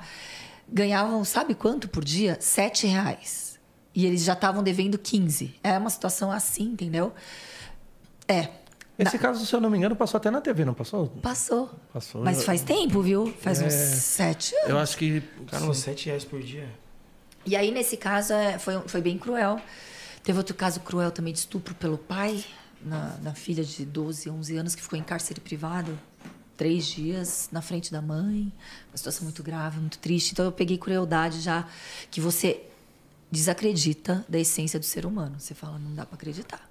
É, pessoas sem escrúpulos, uns abusos Não. muito. É mais fácil É lidar mais anim- com, é com o animalesco. crime do Nem que é com uma situação dessa, né, doutor? Muito, porque. Porque você. Eu não vou falar nem que é animalesco, porque nem animal faz essas coisas. Sabe? É, Eu conheci, eu, vi- eu conheci de muito perto uma situação dessa de estrupo pelo próprio pai. Nossa, quando foi revelado foi coisa que assustou aonde a gente morava na época. É, mas, mas isso era de verdade isso? Era de verdade. É, porque às vezes, né, a gente. E falam que, tipo, geralmente casos de estupro, assédio, abuso, parte geralmente da onde a pessoa menos espera, né? Perfeito. E parte de quem conhece. E parte dentro da família, parte dentro dos amigos, parte de padrasto. Você acha que você tá res- Padra, padrasto. É isso? Tá certo? É. É, deu uma trava-língua geral. Padrasto, padrasto. Padrasto. Padrasto. É. É, né? É.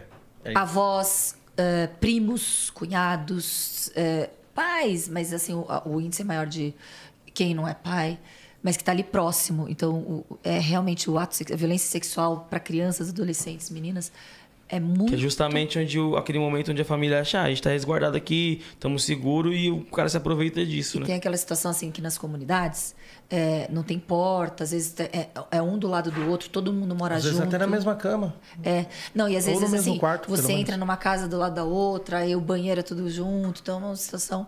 Não que isso justifique, ou eu fale que é só isso. Em classe alta tem também, classe média tem também, tem criminoso em tudo quanto é lugar, tá? Tem, tem criminoso em todos os lugares, em todos os lugares que eu, que eu fui, eu cada vez mais eu, eu ficava assim, meio. Mas o- esse caso, especificamente, eu fiquei chocada. Eu não consegui conter é, é, é, a, a lágrima na frente da menina. A emoção.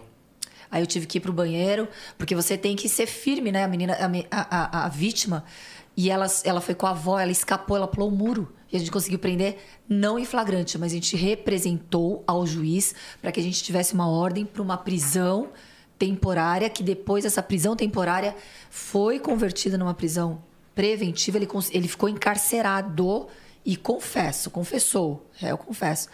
A menina tava três dias assim, sendo violentada sexualmente pelo próprio pai que tinha acabado de sair da cadeia.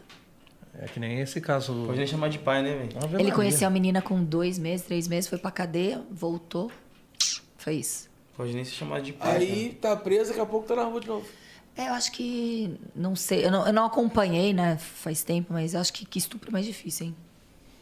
Você é alvejado. E nessa pandemia também os casos de feminicídio, agressão contra a mulher também aumentaram bastante, né? Você estudou as estatísticas. Ó, E como que foi lidar com esse, com esse aumento nessa... Feminicídio aumentou sim, pelas estatísticas da Secretaria de Segurança Pública. Correto. Crimes de violência contra a mulher, a gente acha que pode ter aumentado, apesar das estatísticas que a gente vê lá no site, fonte aberta da Secretaria, ter, a gente lê ali, que diminuiu. Diminuiu o crime de lesão corporal, de ameaça, de todos os crimes de violência contra a mulher, diminuiu. Fazendo um paralelo, um comparativo de é, denúncia, de boletim de ocorrência. Mas eu acho que isso é um reflexo da impossibilidade da mulher de estar sendo 24 horas em vigilância, em, em monitoramento pelo agressor, porque a gente tem que hoje tá, tá acabando aos poucos, mas em ficar em isolamento social. E uma das estratégias do agressor é justamente essa, isolar socialmente. Apesar de a gente poder denunciar hoje por telefone, por, por internet, aquela vítima às vezes não tem nem acesso né, a, a- a isso.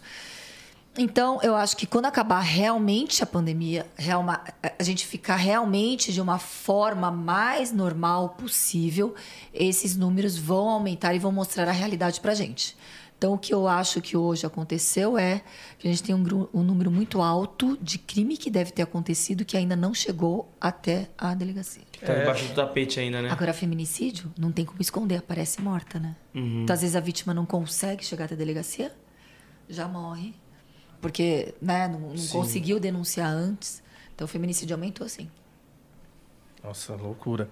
E, doutora, hoje. Triste, é... né? é? Triste, né? Demais. Eu tô impressionada como vocês estão sabendo aí das coisas. Hoje a doutora também já virou praticamente uma celebridade nas redes sociais. Imagina. E como que lida com isso, doutora? Não, eu não sou longe disso. É, eu, eu acho que, que as redes sociais claro, cria uma situação meio que são recortes, né, do seu trabalho. É, ou recortes do, de uma realidade que você quer aparentar, recortes do, do lado bonito da vida que você quer mostrar. Ninguém põe uma foto na rede social por exemplo, eu não vou ficar na rede social agora sem voz ficar falando em rede social, né? Aqui eu vim porque eu falei, não, eu quero muito ir. Mas assim, você não vai mostrar quando você está em, em, em uma situação em que você não quer é, mostrar uma vulnerabilidade, uma fraqueza. Então, rede Sim. social é algo que eu vejo que é bem complicado você avaliar aquela situação. O que eu tento com a rede social é, é, tentar mostrar o trabalho que eu faço de uma forma útil e positiva, poder melhorar as situações. O que, que você fez de positivo além de falar, falar, falar, falar, falar, falar, falar e representar, representar? Algumas ações judiciais a gente conseguiu. A gente conseguiu até a instância que está no STF, a, contra, a obrigatoriedade da contratação dos policiais. Representamos na, na OIT, Organização Internacional do Trabalho, as péssimas condições de trabalho daqui. A gente conseguiu até a vacinação antecipada dos policiais que a gente não estava, a gente não estava com vacinação, a polícia não parou, teve muito policial que morreu, mas muito, muito, muito, muito que morreu. É, por Porque COVID. não foi mostrado quase isso, né? É, não, não foi mostrado, mas a gente conseguiu falar, mas a gente conseguiu que fosse antecipada a, a, a vacinação. E é isso, eu tento. direto, é, né? é, mas assim, celebridades são vocês. Hoje eu vou ficar chique. E aí, eu, eu tento usar a rede social para quem é simpatizante da polícia, para que fale, nossa, de repente a polícia não está inepta ou ineficiente ou mal educada ou despreparada porque é a polícia que está. Não estão deixando a polícia trabalhar como poderia. E eu já percebo que tem muita gente que já, já lê né? Quando que a pessoa, quando é textão, ninguém lê, mas quando é alguma coisinha. Teve uma vez que eu fiz um vídeo nas minhas redes sociais, sem brincadeira, depois eu mando para vocês. É um vídeo que tá duas ratazanas andando assim em cima e outra embaixo. E aí eu consegui filmar e pus na minha rede social. Teve uma visualização absurda. Porque foi a ratazana aqui em cima, que é enorme. Parece uma capivara. Numa delegacia. É. Aqui em São Paulo. A outra foi que num departamento, acho que foi no DEIC, teve uma chuva, caiu todo o teto. Daí eu também consegui gravar, consegui pôr na, na rede social. Redes sociais. social. Então eu uso para isso as redes sociais. Eu, eu acho que eu acho que é importante se a gente puder usar Criar de forma esse positiva. elo também, é, né, doutora? É, de forma positiva. De forma bom. É, mas não é a completa realidade, né? É. Não, quando, quando a gente coloca a gente bonita, a gente quer. Sim. né? É que nem você falou, a gente também não vai chegar no, no, no público que acompanha a gente, né? Um dia mal, ah, tô mal hoje, gente, tô mal, tô triste e tal. Não. É difícil, tem gente que faz, mas é difícil, né? Eu, não, eu se você também não tá- sou a favor de fazer Não. assim, não, não gosto não. Transmitir tristeza mais É, do que já esse- temos aí no Sabe mundo. porque eu acho que daí quando você tá olhando a própria tristeza, aí é difícil sair daquela tristeza, né? Você se afunda mais nela, né? É. E você também criou o movimento Mulheres na Segurança Pública. Hum. Conta mais um pouquinho pra gente sobre esse movimento, quais que são as pautas E que ele abo- também aborda do, também. do PEC 33 2020. O PEC. O que foi agora? É. Ô, louco, gente, vocês são policiais? foi na. Calma, eu ia falar Atibaia, mas não foi Atibaia. Foi. Calma, Itu. Itu. Foi no Armalite. Eu, eu não participei. É, parece que foi um grande evento. Eu, eu gosto de eventos né, que, que, que tem uma, um intercâmbio de informações de todas as áreas da polícia. Participei de vários outros. Esse eu não participei. Foi bem bonito. Eu, eu olhei em todas as. to- vários colegas policiais participaram, não só aqui do estado de São Paulo, em outros estados. Lugar maravilhoso. É bem, bem estruturado. Quisera eu que a polícia tivesse uma estrutura assim para treino, para que a gente tem que treinar com o dinheiro do próprio bolso. Isso é triste se a gente quiser Nossa, treinar. tipo é, assim, pagar ninguém- trabalhar. É. Mas o que, que você tinha falando? Ah, do movimento, movimento. Mulheres. A gente criou esse movimento para que a gente fomente, foi em 2019. Não, a pandemia foi 2020? Foi 2019. Só que daí veio a pandemia, a gente não conseguiu. A gente estava com esse projeto de poder fazer palestras na- nas escolas, falar com as meninas, falar com, com quem quer ingressar para a segurança pública para mostrar que a polícia não tem sexo. Se você tem aptidão, vai, venha participar. Uma, aquela famosa palavra, uma sororidade entre as mulheres Sororidade. policiais. Só que a gente não conseguiu dar continuidade, vamos ver se a gente consegue, porque tem que ter aquela aquele, aquele contato, aquela palestra não virtual. Eu fiz muitas palestras virtuais pelo movimento Mulheres na Polícia, muitas na pandemia. Assim, muitas mesmo. Em faculdades, não só de direito, como faculdade de medicina, faculdade de pós-graduação em direito, mas a gente quer um movimento mais presente, mais real, né? Conseguir falar com as meninas que querem in- ingressar, porque os homens já são incentivados até pela própria família, né? Ah, filho, vamos lá, né? Porque ah, Sim. E agora muitas mulherada crianças também, né? E você São- recebe muita mensagem de, tipo, de, de meninas, nossa, eu quero ser policial, quero Muitas, ser muitas, delegada. muitas. Recebo muitas mensagens carinhosas de quem está estudando para concurso. Então é bem bacana. É, muita gente. Eu não sou professora de cursinho hoje, já dei aula em cursinho. É, e aí eu indico, né, várias, várias, vários até Instagrams muito legais, assim, que tem de pessoas que dão dicas para os concursos. Hoje o concurso está muito mais democratizado. Hoje, de forma gratuita, você consegue estudar olhando as a, a- a internet. Você tem sites muito bons que você não precisa comprar. Antes você tinha que comprar livro, tinha que ter. Nossa, tinha que ter um investimento altíssimo. Hoje eu vejo uma democracia muito maior não vai diferenciar a sua dedicação. A dedicação vai ser igual. Mas uma democracia para você não ter que gastar tanto e não ter que ter um aquela- aquele custo elevado para poder estudar. Porque tem muita informação excelente e boa na internet. Sim. Porque às vezes também a pessoa ela tem a garra, ela tem a dedicação, a aptidão e. Mas não tem dinheiro pra comprar o investimento. livro. E chegar às vezes ela Para desiste pagar por o causa disso. cursinho. É. Desiste por causa disso. Então, assim, eu, eu dou sites e todo, dou- e eu direciono, assim, eu falo, olha, é bacana esses sites que tem aulas direto, aulas gratuitas. Eu acho interessantíssimo. Meu produtor, mano, ele tá, tá vindo aí. Ele falou que quer tirar foto com ela depois que ele faz direito também. Ai, que legal. Quer prestar concurso e trabalha comigo na Ai, rua aí, mas. show. Eu dou todo apoio pra ele também, pra ele Eu posso seguir dar essa uma- carreira. Pode, Posso? pode. Ah, eu trouxe uma Que lembrança? É. Oh, que legal. Ô, louco. Que Gracinha pra honra. vocês. Nossa. Eu não lancei esse livro ainda, é o livro de 30 anos do sindicato. Primeira mão. Licença. Poxa, que licença. Aí só tira pra mostrar a capa. E tem uma caneca pra vocês tomarem café. Eu sou apaixonado por É. café. Nossa. Mostrar aqui pra essa câmera aqui. É a história de 30 anos do sindicato dos delegados. 30 anos de luta. Aí, familiar. Aqui. Boa. Isso é histórico, tá? É um dado interessante. Sua caneca, ó. Pra vocês tomarem cafezinho. Nossa, agora eu tô me sentindo delegado. Agora eu vou tomar café, vou colocar na minha mesa. Agora sim, agora sim eu virei policial. Só faltou o distintivo, né? É, distintivo não pode. Deixa eu ver. Distintivo tá aqui, ó, mas não pode. Então, Vai, aí, brinca. Vai. aí, o que que Top, acontece? Que top, top, top. É uma 30 história que o sindicato ele foi criado Aí, ó. E as pessoas eram muito discriminadas há 30 anos atrás. Até hoje a gente vê que tem discriminação contra o sindicato. Ah, são os comunistas, os partidos de esquerda, são aqueles subversivos, são aquelas pessoas que querem, né? Então o sindicato, imagina um sindicato para delegado, 30 anos atrás, acabado de ditadura militar, etc., acabado de sair, que é 1988, né? foi em 1989. Então, foi um- um- aqueles pioneiros que, que tiveram a ideia, e tem a foto dos caras aí no, no departamento de homicídio, a primeira foto ali das fotos. Falei, falei assim, nossa, é, vamos resgatar a história, foi bem difícil. E eles, eles, eles abriram uma frente, assim, realmente foram pioneiros, foram corajosos, que eles eram é, apontados como os. Como é que a gente pode. Não é subversivo, mas os, os agitadores, aqueles que querem. Ah, não, porque a polícia tinha essa pecha, né? Então, o sindicato, ele. Até hoje, a gente ca- carrega muito que lá. A gente não é oposição de nada, a gente quer que, que tenhamos condições de poder exercer a nossa missão. É isso que a gente quer. Sim.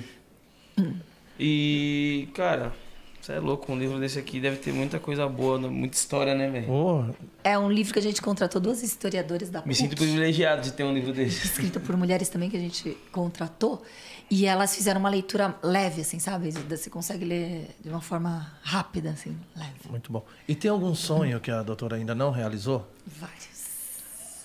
Ter filho. Vamos ver se eu consigo porque né existe a idade tudo. Queria mandar um beijo pro meu marido que está assistindo. Eu amo ele. Marcel Ô, Marcelo. Alô, Marcelo. é policial também tá assistindo vocês Sim, ô, tamo Ficou junto, super hein? feliz. Ele falou, Marcelo. nossa, que legal que você tá indo lá. Ficou super feliz. Ah, tenho sonhos, assim, profissionalmente falando, eu realizei meu sonho há nove anos atrás quando eu passei no concurso. Sim. E então, cada missão que é me dada, eu vou fazer no máximo que eu puder, como uma boa nerd, né? vou tentar fazer o melhor que eu posso. Se eu tenho deficiência, vamos correr atrás. Se eu não sei alguma coisa, vamos estudar. Se eu não sei, não sabia, tipo, falar direito, vamos treinar a falar. Não sabia, né? Até hoje eu dou mais engasgadas, mas assim, vamos, vamos aprender para poder melhor exercer Sempre aquela se missão. aprimorando. Que, é, tem que treinar? Vamos treinar. Então é isso. Eu acho que assim, os sonhos sempre vão existir. O, o mais, o, o primeiro que vem na minha cabeça é que hoje eu não, sou, eu não realizei o sonho de ser mãe. Se não for para realizar, beleza, não, vai, não vou criar uma frustração, mas é o imediata. Mas sempre eu acho que o ser humano, ele sempre va- vai ter vários sonhos. A gente vai evoluindo e vai cada vez É, tendo uma eu, ambição. sempre falo aqui, sonhos são renováveis, né? Tipo, É, é. Você conquista um sonho, automaticamente Vai aparece outro. outro. Você fala, nossa, agora eu quero isso aqui. E isso não é estar insatisfeito. Isso é você ter a esperança, se ma- manter vivo, é ter otimismo Sim. e ter é, é aquele positivismo de ter o porquê acordar. Putz, hoje eu tenho porque eu quero fazer isso, né? Então eu acho que assim, eternamente, até a gente ficar velhinho, a gente vai ter sonhos. Sim, com, certeza. com certeza. Doutora, já pensou em entrar para federal? Para delegada federal era o meu sonho. e aí eu, eu estudei durante cinco anos. O concurso para delegado federal não abriu. Quando o concurso. E, e é de sacrificante estudar, viu? Você estuda, estuda, estuda, você não vê objetivo. Você estuda, estuda, você não vê resultado. Você estuda, você toma lambada lá na prova, reprovado. Você estuda, tem um monte de gente falando, putz, tá até com essa idade, até hoje com a mochilinha nas costas estudando, hein? Você não tem vergonha? Você não se sente inútil? E assim, muita gente que, que te- acha que pode falar da sua vida assim, de forma escancarada, sem você permitir. E aí, quando eu passei pro concurso, é, é, para delegado, fiquei extremamente empolgada. Fui fazer academia de polícia. Quando abriu para delegado da Polícia Federal, eu estava fazendo academia de polícia. Eu não Aí tinha mais escolher. psico... Não, não tinha. Se eu tivesse o psicológico para chegar em casa depois da academia e estudar, né? Mas eu não tinha mais psicológico. Eu estava muito empolgada, estava muito feliz, realizada. Claro que a- o reconhecimento salarial é completamente diferente, mas eu acho as atribuições muito, doutora? muito, mais que o dobro. A gente recebe o pior salário. Eu nem vou falar números, porque eu acho que, É que é- eh, seria uma desproporção eh, também com uma outra realidade. Mas o que eu posso falar é que a gente recebe, às vezes, um terço quase do que outros delegados de outros estados recebem, como Mato Grosso, por exemplo. Um estado pequeno. Isso na própria civil. Civil. Delegado lá da Paraíba ganha mais que a gente, do Rio Grande do Norte ganha mais que a gente, Santa Catarina ganha mais que a gente, Amazonas ganha muito mais que a gente. Nossa. Então, e vocês pedem Rio por de Janeiro. igualdade, né? É. Não é pra ganhar mais. Não. Vocês pedem por Não. igualdade. É. Polícia Federal. Então, mas a atribuição é apaixonante. A atribuição de polícia não muda. Eu, eu acho até é, a atribuição a nossa, a gente tem um contato maior né, com, a, com, a- com o crime acontecendo. A Polícia Federal tem muitos crimes de combate à corrupção, fronteira, etc. Mas a gente tem um combate ali, né? A gente pode. Diário, né? Diário, é. Sim, sim. E tem um pessoal no nosso chat aqui que achou super interessante você falar que é casado e tal. E quer saber como que você conheceu seu marido.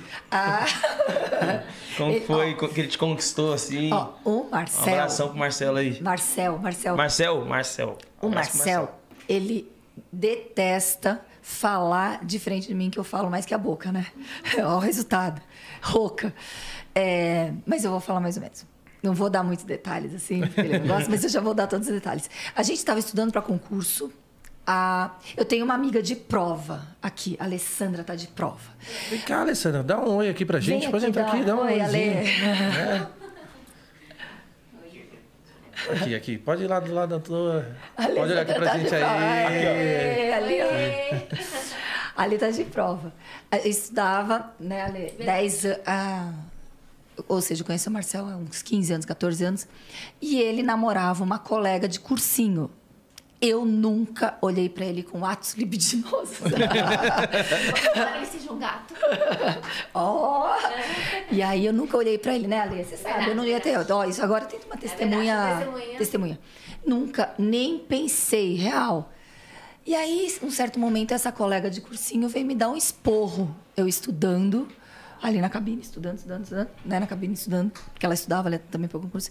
Para de dar em cima do, do meu namorado. Do falei, Marcel. Oi? É. Oi, Marcelo. Como Aí eu assim? falei, como assim? Levantei, fui, fui falar assim, olha, com toda a delicadeza aqui. Você não faça isso, viu, minha querida? Mentira, não vou falar como é que eu falei com ela. Preta taekwondo? É, eu Não, ia entrar no assunto do a taekwondo guarda ainda. Só isso. Não, mas eu não falei. Eu, eu só falei assim: olha, eu acho que você está completamente equivocada, você está com algum problema sério. Não me atrapalhe, eu estou estudando aqui, estou na fase oral do concurso para delegado de polícia, você sabe disso. Estou bem nervosa, angustiada com, com isso. Agora, agora você quer mudar meu psicológico. Não falei bem assim, mas mais ou menos, tá? e. Deu uma chutada no balde mesmo, assim. Não, não, não, não, mas a essência era isso, tá? A essência Sim. do que eu queria falar. A mensagem que você A queria mensagem passar pra era ela. essa. É, foi com uma outra roupagem, foi essa mensagem que eu passei. E o final, para cerear, para colocar cereja na mensagem, falei: e você, de tão desequilibrada, você- ele vai terminar com você, porque você é uma maluca. Por que, que eu falei isso? Porque eu sabia que não tinha nada, né? E não tinha medo. Nem, nem por ele, eu nunca vi ele olhando, mas não tinha nada. Aí passou o tempo, passei para o concurso em 2012, isso foi 2010, 2012, passei para o concurso. Encontrei com ele numa delegacia, que ele era investigador. Eu- ele continua investigador. Falei, oi, tudo bom? Como é que você tá? Tudo, tudo ótimo. E a Sara, manda um beijo para ela. Ih, terminei. Falei, "Hum, terminou. Eu falei, quando? Minha varinha funcionou. Tim. Aquela coisa de delegada, né? Quando que você terminou? Ah, faz tempo, faz uns dois anos. Eu falei, nossa, que boca maldita, mas eu não falei nada. E aí eu tinha uma reticências em relação a ele, porque a culpa nunca é da mulher, a louca. Se ela surtou assim, é porque ele deu motivo. Ele falou alguma besteira pra ela que ela acreditou. Mas é isso que eu pensava, né? Eu falei assim, ah, nenhuma mulher vai ser surtada assim. Ela... Do nada, chega, tô É, estudando. Eu acho que ele deu uma querida. esquerada nela, ele falou alguma coisa, então eu falava, oi, tchau, oi, tchau, oi, tchau. Sempre assim, durante 10 anos. Aí 2019, 2018 para 2019, a gente se encontrou numa festa. Nessa festa, inclusive foi o Palumbo que fez a festa, que hoje é Teve aqui também. Teve aqui É. também. Teve aqui também. É, e ele me chamou. Aí eu falei assim: ah, não, eu não vou nessa festa, só tá o grupo de vocês tal. Vai a mulher? Não, não vai. Ah, não, não tem nada a ver. Não, mas tudo tranquilo. Ah, não, tipo, porque é desagradável, né? Os caras vão jogar futebol, eu não jogo futebol. Coisa de homem que eu não faço é jogar futebol. Gostaria de ser boa com a bola, mas eu não sou, sou péssima com a bola. Com qualquer tipo de bola, de esporte com bola. Aí lá foi a primeira vez que a gente conversou, mais do que oi, tchau. Pintou, pintou um clima. Completa, daí eu até falei pra ela. Feitos, feitos um por um pro outro. Aí eu falei pra Lesita, aí eu falei, olha, aconteceu isso. Aí a gente. Ele só foi me ligar quatro meses depois até desenrolar, que devia estar toda enrolada, né? Eu falei, ah, esse cara, se ele não ia, não ligou. Eu falei, gente. Como assim, né? Ah, isso aqui é legal, nunca falei também. Essa história do, do nosso começo, eu falei. Aquela autoestima que a gente tem que ter. Se a gente não tiver autoestima, né, Quem vai ter pela Sim, gente? com certeza. Ele não ter me ligado, eu, eu não achei. Ah, não ligou porque não gostou. Não, autoestima é. Ou ele não gosta, ou ele tá namorando ou casado. Não, eu não coloquei na minha cabeça. Não, ah, não. não gostou de mim. Não, a gente tem que ter autoestima elevada, Sim. né? Então foi a opção. Ele tava enrolado. E aí ele desenrolou aí. Né, alguns dizem, Foi "Vocês justo, são- foi justo. Vocês são, ó, Foi justo. vocês são homens, eu sei, porque eu lido muito com homem, claro. E aí eu vejo que vocês gostam de se entrar em vários, em vários pequenos rolos, né? Confusões. Aí, tá vendo? Aí- Continua ver. Aí a Pula cordinha, pula aí a cordinha enrosca e vai pra lá e você não consegue tirar porque daí cai de novo, aí você fala, Vai gente. Vamos pra Complicar em próxima, casa, vamos pra próxima. Vai me complicar em casa. É, vai dar ruim. E aí a gente saiu e nunca mais grudou, casamos em menos de um. No, no, no dia que a gente beijou pela primeira vez, a gente casou no ano seguinte, na pandemia, com a igreja fechada, só com a gente, não co- consegui nem chamar amigos, só foi minha mãe, a mãe dele, o meu irmão, com, a- com o irmão dele e, a- e as cunhadas. E foi um casamento solitário, mas feliz. Com a igreja. Saiu na capa da beija. Não, capa não, saiu na. Saiu... É, porque olha só, eu postei essa foto no Instagram. Eu acho e que tem a foto. Tem a foto aí, não tem, Nick, do Instagram do casamento? Eu vi até essa foto. É linda, é linda. Tá bem nostálgica, Com tá bem flores, solitária, vazia. Padre Beto, um grande abraço, adoro o Padre Beto. E é legal também, que eu acho que eu nunca falei. O Padre Beto, conheci ele no mestrado. Eu tinha 25, 26 anos. E aí, você conhece o Padre Beto? Conheço E, e aí eu falei, padre, já achei meu padre pra me casar. Ele disse, mas quem é noivo? Não interessa, um dia, um dia a gente acha noivo. Um dia eu vou casar. Demorou, ó. Casei com 44 anos. Mas cumpra a promessa, vou casar com. Até ele falou, você cumpriu a promessa, né? E eu não sou católica, eu sou budista. E aí o, o, Marcel, como é católico, deu tudo certo. A gente casou na igreja certinho. E deu tudo certo. Foi assim que a gente se conheceu. Não foi na polícia, foi antes da E polícia. da vocês duas se conhecem quanto tempo? Desde 18 Ah, anos. E você fez faculdade de publicidade. Eu fiz publicidade. Então eu imagino que você trabalha com ela hoje. Trabalho com ela hoje. Olha que da Assessoria de imprensa manda- hoje, né? Assessoria de imprensa. Olha que da hora, velho. É, é. Ela, ela fez marketing, publicidade. Então, todo esse, esse jornal, é, é um novo jornalismo de vocês. É uma coisa de rede social misturada com tudo, né? Então, eu sou Porque bem. Raquel, ela levanta uma bandeira muito legal, porque ela defende as mulheres. Uhum. É muito legal, não só a polícia, porque ela defende a polícia, e ela tá sempre levantando essa bandeira, mas ela também defende uma causa que eu acho que é muito legal, que hoje é as mulheres, a- as agressões que as mulheres sofrem. É. Então, assim, acho que hoje é muito legal ter uma mulher à frente da polícia defendendo mulheres. Sim. É muito E falando não com ar de superioridade. Todas nós podemos ser vítimas. Cabe a gente sair dessa situação, É. desse ciclo. É, a de- gente até, antes mesmo de então começar você a fala entre- com, com lugar de fala, né? com lugar de fala, porque eu também não sou uma vítima que todo mundo imagina como estereótipo, e o camarada, o criminoso, achou que poderia me objetificar, coisificar, falar assim, essa aí vai ser objeto do, do meu crime. Então, assim, o, o fato de ser mulher, a mulher não pode aceitar, né, Ale? A situação que querem colocar, você é vítima? Putz, o que, que, que você fez para o cara praticar crime com você? Você estava com uma roupa adequada? Você deu margem pro cara falar isso para você?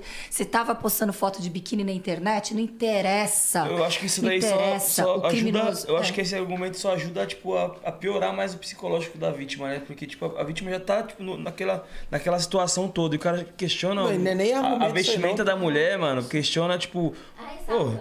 E a gente acha que é só em baile funk, não é. É assim, é, no- é na, na balada mais cara de Lembra, São Paulo. lembra. Você vai com uma saia curta, você recebe. Você recebe gracinha, sabe? Você passa na rua. Exato. Eu Ah. vejo muitas mulheres do Brasil. E aí o que eu acho é o seguinte, é, aí a gente não pode também polarizar.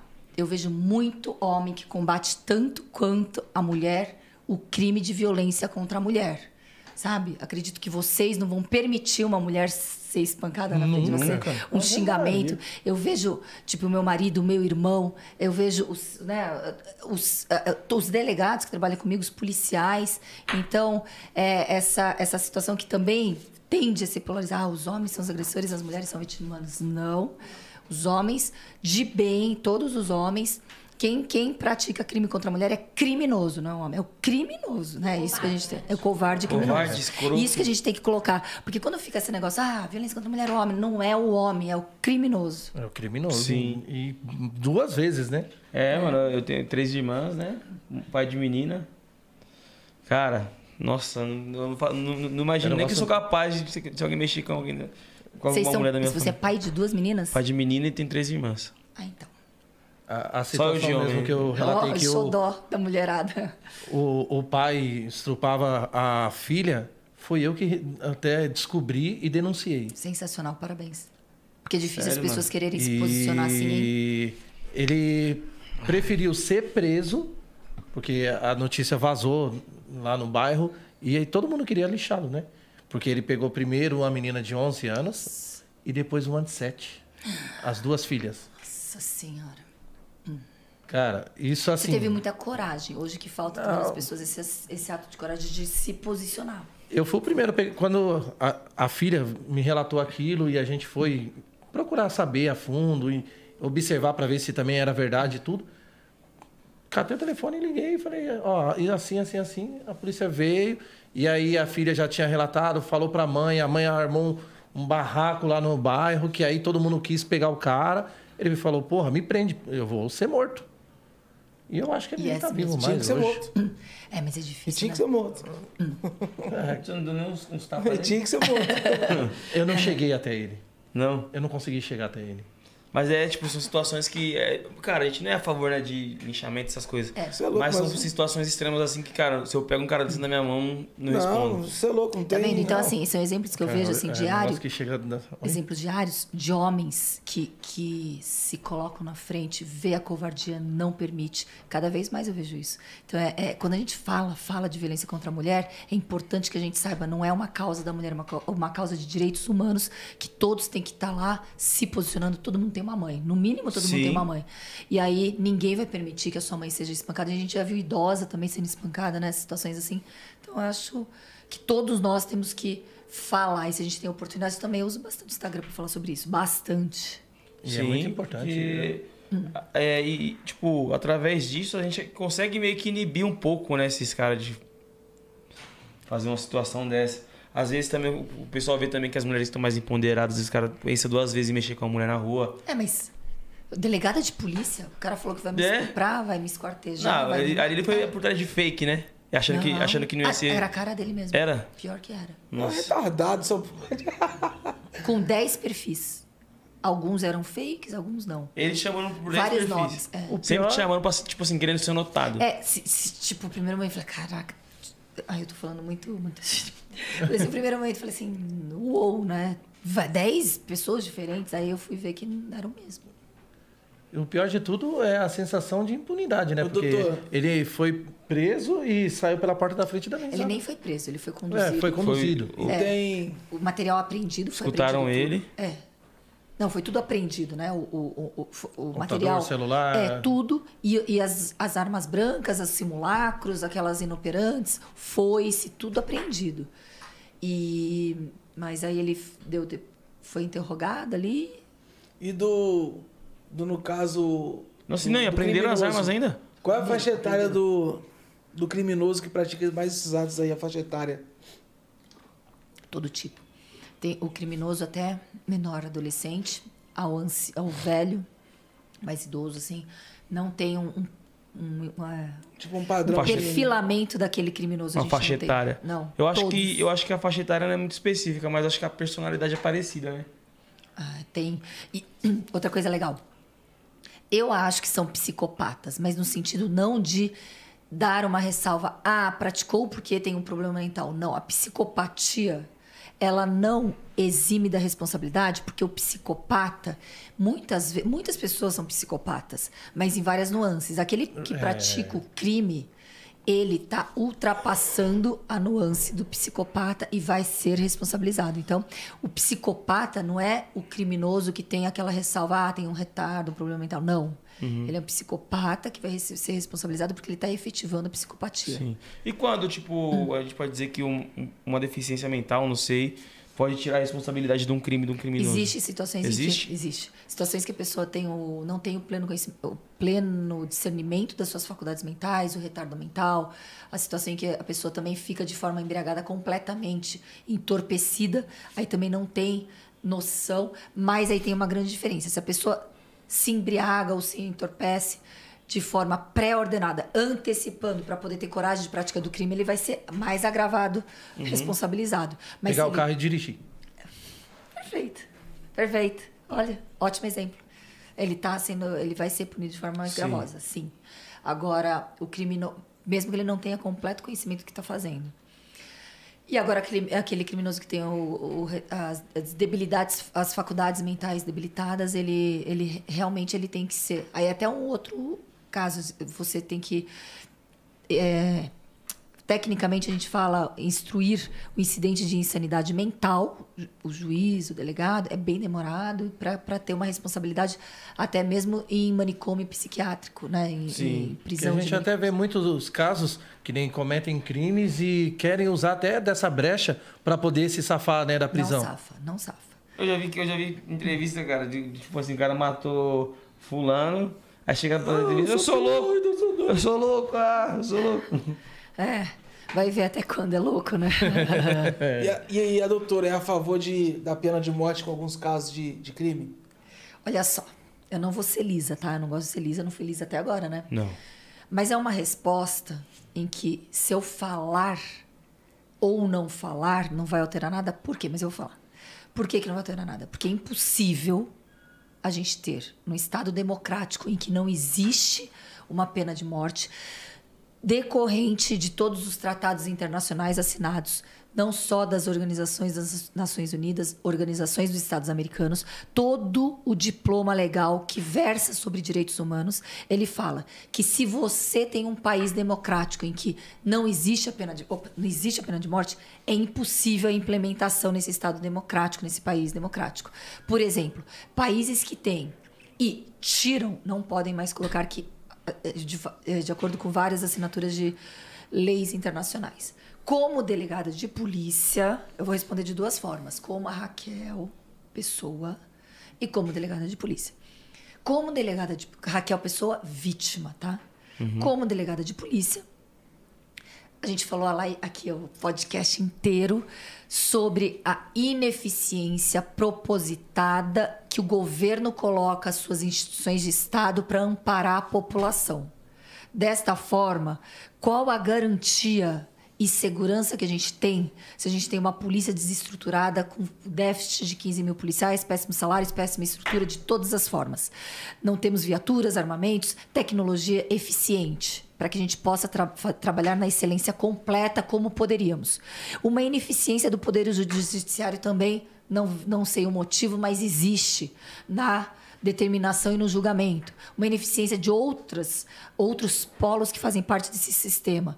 Quando você está ali, olha que gravidade você condenar alguém à morte de forma irreversível, e se depois você descobre por falta de estrutura aquele cara era inocente, foi um erro, que existem vários erros judiciais. Então, eu, como delegada de polícia e atuando como operadora do direito, eu sou contra, justamente porque a nossa realidade não é uma realidade segura. É falha. É falha, justamente por falta de estrutura de todos aqueles que operam no sistema de, de, não, não por ineficiência daqueles que estão, mas de estrutura, a gente não tem estrutura para que a gente tenha 100% de excelência e 100% de não erros e de não equívocos. A gente não tem. Então, eu sou insegura em relação a falar seria um, a gente não está na Suíça, sei lá, na, na uhum. Alemanha, sei lá, a gente não está em países de, que, mesmo assim, eles erram, né?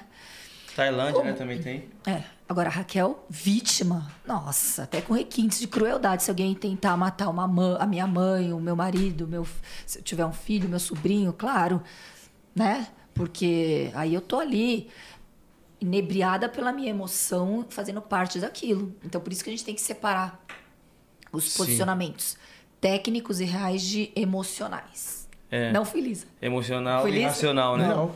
Respondi. exemplo, exemplo, uma pessoa comete um crime de estupro. No Como meu ponto de vista, falando agora, agora que você acabou de falar, mano, é pena de morte. Tem pra mim isso. também. Mas olha só. Tá ligado? Você teria Ainda mais você pegar tá em flagrante, já pensou? É, é. Você teria que estar tá vendo aquela situação, né? Porque eu já peguei uma situação em que o acusado foi até ali, o que foi levado até a delegacia, estava sendo acusado de estupro e na realidade ele não tinha estuprado. E a gente conseguiu isso esclarecer de uma forma precária, claro que tem um inquérito policial para poder dar realmente embasamento completo daquele relatório, né, do caso. Mas em um primeiro momento a gente percebeu que estava muito frágil a acusação para um estupro. E a, a, gente até vê muitos casos, porque hoje as menininhas com 11, 12, 13 anos já estão num fogo daqueles, né, doutor? Não, mas é verdade. E, de repente, ela se vê ali, ah, eu estou gostando, né, na imaginação dela, de um maior ou de uma pessoa mais velha, e vai lá, se relaciona, o cara cai na besteira, acaba acontecendo, e, de repente, o cara não quer levar nada a sério, e aí ela pega e faz uma queixa de estupro. É, existe oportunismo e situação assim de é, utilizar a lei de uma forma transversal, de uma forma não, né, de utilizar a, a lei de uma forma incorreta em todos os aspectos. Aí é bom que a gente tem um podcast aqui, o 011, para falar. Para esclarecer. Olha, se você tem 18 anos, não se envolva com hum, ninguém hum, com menor, menor de 14 anos.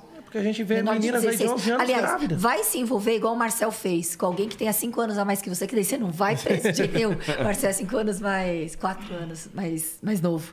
Então, se você tem 18 anos, vai paquerar uma menina de 23. Pronto. Aí você não vai cometer crime. Você é louco, o cara, o cara que também, pô, pelo amor de Deus, se sente atraído por uma menina de 11 anos. Ah, mas a tá gente maluco. vê meninas aí de 11, 12, é, sim, 13 mas até, anos. Até, até a nossa alimentação, né? A formação a formação física né, das pessoas. Eu sempre fui muito magrela, muito desenvolvi muito tarde assim, né, a compleição física. Mas tem pessoas realmente, meninas, crianças que já têm uma compleição física, você, você até você parece uma é adulta, é maior, né? né? Ah, mas 11 anos dá para identificar qualquer pessoa. Não, sim, claro. Isso é verdade. Então, você fala em 15, 16, até releva, tá ligado? Mas 11 Ó, se você criança. tem 18 anos, eu eu aconselho. 18 ou mais. Ou mais, aconselho a você paquerar meninas com 4 anos ou mais que você. É. Vai dar certo. Vai adquirir muita experiência. vai adquirir muita experiência. E não vai correr risco e não vai parar na cadeia. Não vai correr risco de pôr pra cadeia. vai evitar bastante coisa. E, e, cara, tipo, eu imagino também que apareçam muitos casos de pessoas que são inocentes nesse quesito, porque, pô, e tem que ser provado também quando o cara é inocente, porque o cara sofre bastante, né? Nossa, é perigosíssimo, né? Um crime de onde ele o- o- vai pro seguro, não vai para pro, pro local E comum. cair lá dentro diz Não, que é muito vai- pior, Muito pior, muito pior. né? Quando você é um acusado de estupro, Sim, pô. você tem que separar. Quando a gente fazia as prisões né, em flagrante, etc, etc, se tinha um, um acusado, a gente não pode colocar com os demais, né? A gente, se a gente tem outros ali criminosos, então o código de ética também para aqueles que praticam crimes, o, o, o que é realmente execrado é o crime de estupro. Tem que ficar no seguro. Se cair na mão dos caras. Os caras matam, né? tem lá o Eu vi, o, eu vi o caso, mano, de um cara no, no Amazonas, se eu não me engano, que ele foi preso Uhum. injustamente e foi contaminado com HIV, mano. E Os ele não, caras é, e ele amassaram tinha. ele. E ele não tinha estupro. Não, ele é, não tinha, assim, tinha ele, sido era inocente. Sofreu pra caramba, apanhava pra pega, falou que Nossa, será- aquilo foi tão triste, não? Tá vendo? Imagina se tivesse uma pena de morte aqui. Doutora, mas tipo assim, você acha que de cinco, porra, tipo, um não, não cometeu o fato, tá ligado? Oi, não entendi. Tipo assim, de cinco casos, um não cometeu o, o crime. Eu não A margem de erro, tá ligado? Por exemplo, assim, eu não- então, eu não consigo ter, ter esse parâmetro que depende também, né, de... Não consigo. Não dá pra criar É. uma estatística nisso. Acho que deve até existir, mas essa, essa margem ali de, de falsa acusação, porque depende também, né, das pessoas que estão acusando, depende... Não tenho Sim. como, é. Eu não sei. ah, acontece, tipo assim, muitas vezes, ah, no caso, exemplo, tá? Eu já vi esse caso. Uma ex acusar o, o namorado de abuso e não foi nada, tá ligado? Isso sim, é o que eu tô falando. Existe. Isso de, de- é, desconstrói toda a luta de mulheres realmente que foram vítimas, que são vítimas, quando as oportunistas tentam ou interesses financeiros, indenizações, interesses de vingança, até uma alienação parental quando está num divórcio, Sim. tenta utilizar uma, uma acusação, uma denunciação caluniosa, uma falsa acusação para prejudicar aquele homem por interesses próprios, egoísticos ou criminosos. Então, isso a gente repudia também, esse tipo de pessoa que utiliza o rol que foi ampliado de proteção à defesa da mulher para aproveitar de forma inescrupulosa para colocar o homem como refém. Né? Sim, pra os ter ele na mão, assim, É, né? então os homens muitas vezes eles têm que tomar Não a perca, muito né? cuidado. Muito cuidado, o homem tem que tom- tomar. De repente a pessoa é uma psicopata, a pessoa. Isso sem, sem justificar a causa da ação, mas uma pessoa tem uma má intenção, claro que aí o homem estará vulnerável. Isso a gente tem uma desproporção. Toda criação e ampliação de direitos, quando a gente quer ampliar os direitos, a gente co- coloca também situações injustas as- assim que podem aparecer, como a vulnerabilidade de homens que podem estar aí também E é até- reféns e de é até bacana falar isso. Porque, não sei como, mas como que vocês conseguem identificar, assim, que quando é um, um caso mentiroso? Nem a mulher quer se aproveitar porque perdeu o cara e não quer mais, tipo assim, não quer que o cara fique com ninguém, vou fuder com a vida do cara. É. Fa- Falando português, claro, desculpa. Exi- Existe um, um apelido, um- uma gíria que a gente fala tirocínio, que a gente acostuma a. a Como? atuar- Tirocínio, né? Tirocínio. É um- uma gíria que a gente atua, atua, atua, atua. Você fala o dia inteiro com gente que quer alterar a verdade. O dia inteiro a gente está falando com gente que quer alterar a verdade o tempo todo. Você começa até a desconfiar de você mesmo quando você começa a falar. Então, assim, é uma coisa que você vai adquirindo. Não está em livro, não está em lugar nenhum. Você começa até acreditando na mentira. É, e tem toda, todas as técnicas também quando você vê o comportamento, é, da- a- os sinais que a pessoa emana, toda aquela leitura que você tem que você só aprimora na prática, falando e vendo e repetindo o tipo de comportamento. Existem Dia várias dia. técnicas. É.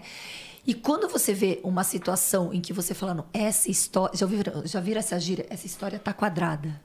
Já, Não, eu já ouvi, já? já. História tá quadrada. Não tá redonda. Essa história tá quadrada. Tá mal contada. Faltando alguma coisa É, aí. é, não é assim. Aí você vai já dar um alerta, como se aquilo fosse um alerta. Alerta! Vamos então pegar vários elementos para que a gente feche e se vamos ver se fecha. E geralmente, aí eu posso falar estatística.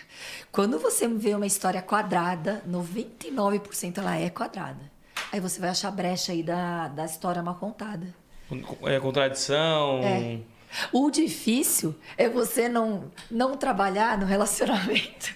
Imagina, você com- começa a colocar técnicas, você está perguntando. E aí, que cor é essa sacola? Você vai falar assim, é preta. A sacola é verde, né? Você não é preta. Nossa, doutora Lil, não, a, realmente saco- eu ia a fazer sacola é essa azul. colocação, cara. Não, é preta. não, mas eu acho que é branca. Não, daí você pergunta de diversas vezes e em horas diferentes. Então, a vida pessoal a gente tem que né, despir da, da, Sim. da, da roupagem policial, né? Mas a gente fica tendenciando a estar tá analisando, questionando ou du- duvidando, principalmente duvidando, né? Mas a gente tem que maneirar também, né? É, é que, mano, esse negócio, esse negócio é, é engraçado porque eu, eu sou ator também. Você é ator? Eu Ah, chego em casa às vezes, mano, eu tô falando com a minha mãe, Matheus, para de atuar comigo. Olha que legal. Eu falo, eu, eu falo que é, realmente eu tô atuando, cara. É muito legal então isso, tem que, né? tipo, diferenciar, né? A gente tem um quadro aqui no nosso podcast, que é o like ou dislike. Aham. Não sei se você já viu como funciona. Aparecerão algumas fotos de algumas Eu personalidades. posso vir pra cá ou não? Pode. Ah, não, eu tenho Pode, que ficar pode. por causa do microfone. Não, pode ficar mais um pouquinho pra cá. Vai aparecer algumas fotos ali na tela. Aí você diz se você dá seu like ou seu dislike e o motivo. Tá bom? Alexandre Frota. Isso aqui parece o chapéu do Raul Gil. É isso. Aí a gente só não botou o chapéu porque senão a gente tinha que pagar direitos, né? Ai, gente do céu. Tem que. Ô, a gente vai calma aqui, horas. Olha só. Começamos bem o like e dislike. Ele já veio aqui? Não. Ele já veio aqui. Já veio teve. semana ainda. Veio ontem de ontem. Like porque ele veio aqui, então eu admiro aqui o podcast 011. Like porque ele teve a oportunidade e o privilégio de vir no podcast 011. Aí sim. assim, Fora isso, esquece, né? Pula. Fora seus likes. Se saiu bem, saiu bem. Saiu bem. Próximo, Nick. Você? Agora Gente, você vai me dar like ou difícil, dislike? Gente, vocês estão muito difícil, pelo amor de Deus. Ok, doutor. Você vai me dar like ou vai me dar dislike? Olha como que eu tô te olhando. Ai, Jesus. Rufo Tambores. Esse ainda não veio no podcast, Você ainda não não. vem, não. Você não vem, não. Rufo Tambores. Ai, Jesus. Puta. Vamos pro outro pra eu ir pensando? Deixa eu pensar. Eu vou pensar. Pode ser um Pode outro? bom, ser, pode deixa ser. por último esse aí. Deixa por último esse aí. Tá. Ai, Carlos Jesus! Pelo amor de Deus. Ó, eu vou dar like, porque eu conheço a Carla Zambelli antes dela ser deputada federal. Foi o contato que eu tive, inclusive, ela já foi num churrasco na minha casa. Ela era amante da polícia, amante no sentido de apaixonada pela carreira policial. É, então, dessa época que eu conheço ela, eu sou, eu dou like, mas antes dela ser deputada federal, eu tive a oportunidade de conhecê-la. Como deputada.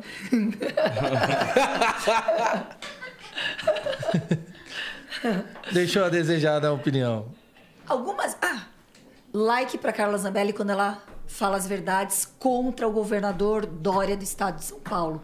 Eu acho que ela é uma das deputadas mais atuantes para poder criticar a incompetência, a irresponsabilidade, as falácias e as narrativas de marketing político não efetivadas do governador Dória. Então, nesse sentido também, como deputado federal, neste sentido eu gosto. Boa. Próximo, sentido. César. César Tralli. Ah, eu dou like. Eu dou like pro César Tralli, porque apesar de polêmico a, a, a- emissora que ele trabalha, é, criticar muito o trabalho policial, a gente cutuca tanto, e foi uma possibilidade que a gente teve como sindicatos delegados, de é, mostrar algumas pautas em que não é para criticar a polícia e sim o governo, e umas quatro ou cinco matérias, surpreendentemente, ele falou o que a gente tem tentado falar, não é doutrinar, é mostrar a verdade. Ele falou. Ô governador, contrata policial. Governador, que salário ridículo é esse policial? O policial tá morrendo. Você não vai vacinar os policiais, governador? Então, é, Sim. like. E ele like. chega a quebrar o próprio sistema dentro da Globo quando ele fala isso, porque aí ele pega a opinião própria. Sim. Like. Like por César Tralli. Próximo, Nick. Ciro, Gomes. Vocês são um podcast político? Nós estamos enfrentando uma era política. Ai, gente. Ai. A gente abrange um pouquinho de tudo. E quando você não, não conhece muito, é like ou dislike? Dislike porque eu não conheço a atuação dele como, como político. Ah, o que ele fala, eu não gostei do episódio que teve ali do, do irmão dele lá no contra a polícia, ali lá no, na polícia militar, lá no, no estado. Então, dislike. Boa. Próximo, Nick. Da Atena. Datena eu gosto, like. Like pro Datena. Comandante Milton. Ele puxa muito a orelha de todo mundo que não cuida da população e da segurança. Ele dispõe muito o, o crime, a, a insegurança da população. Ele expõe muito como estamos vulneráveis, como estamos sujeitos a ficarmos presos é, nas nossas próprias residências, até mesmo não estamos seguros nos automóveis, etc. Like. Like pro Datena. E pro Datena Filho também, like. Eu dou like pra ele e pro Datena Filho. É isso. Próximo, Nick. Próximo, Nick. Delegada Sheila. Só me lembra, essa delegada eu vou dar like, mas me lembra só. Like porque é delegada Sheila. Eu também. E aí, Nick? E aí, Ela é Nick? política também? Tem que perguntar pro roteirista. Ó, like porque é delegada Sheila e eu vou dar like pras delegadas. Pela, pela luta. Boa. Pela batalha do dia a dia. Próximo, Nick. Delegado da Cunha.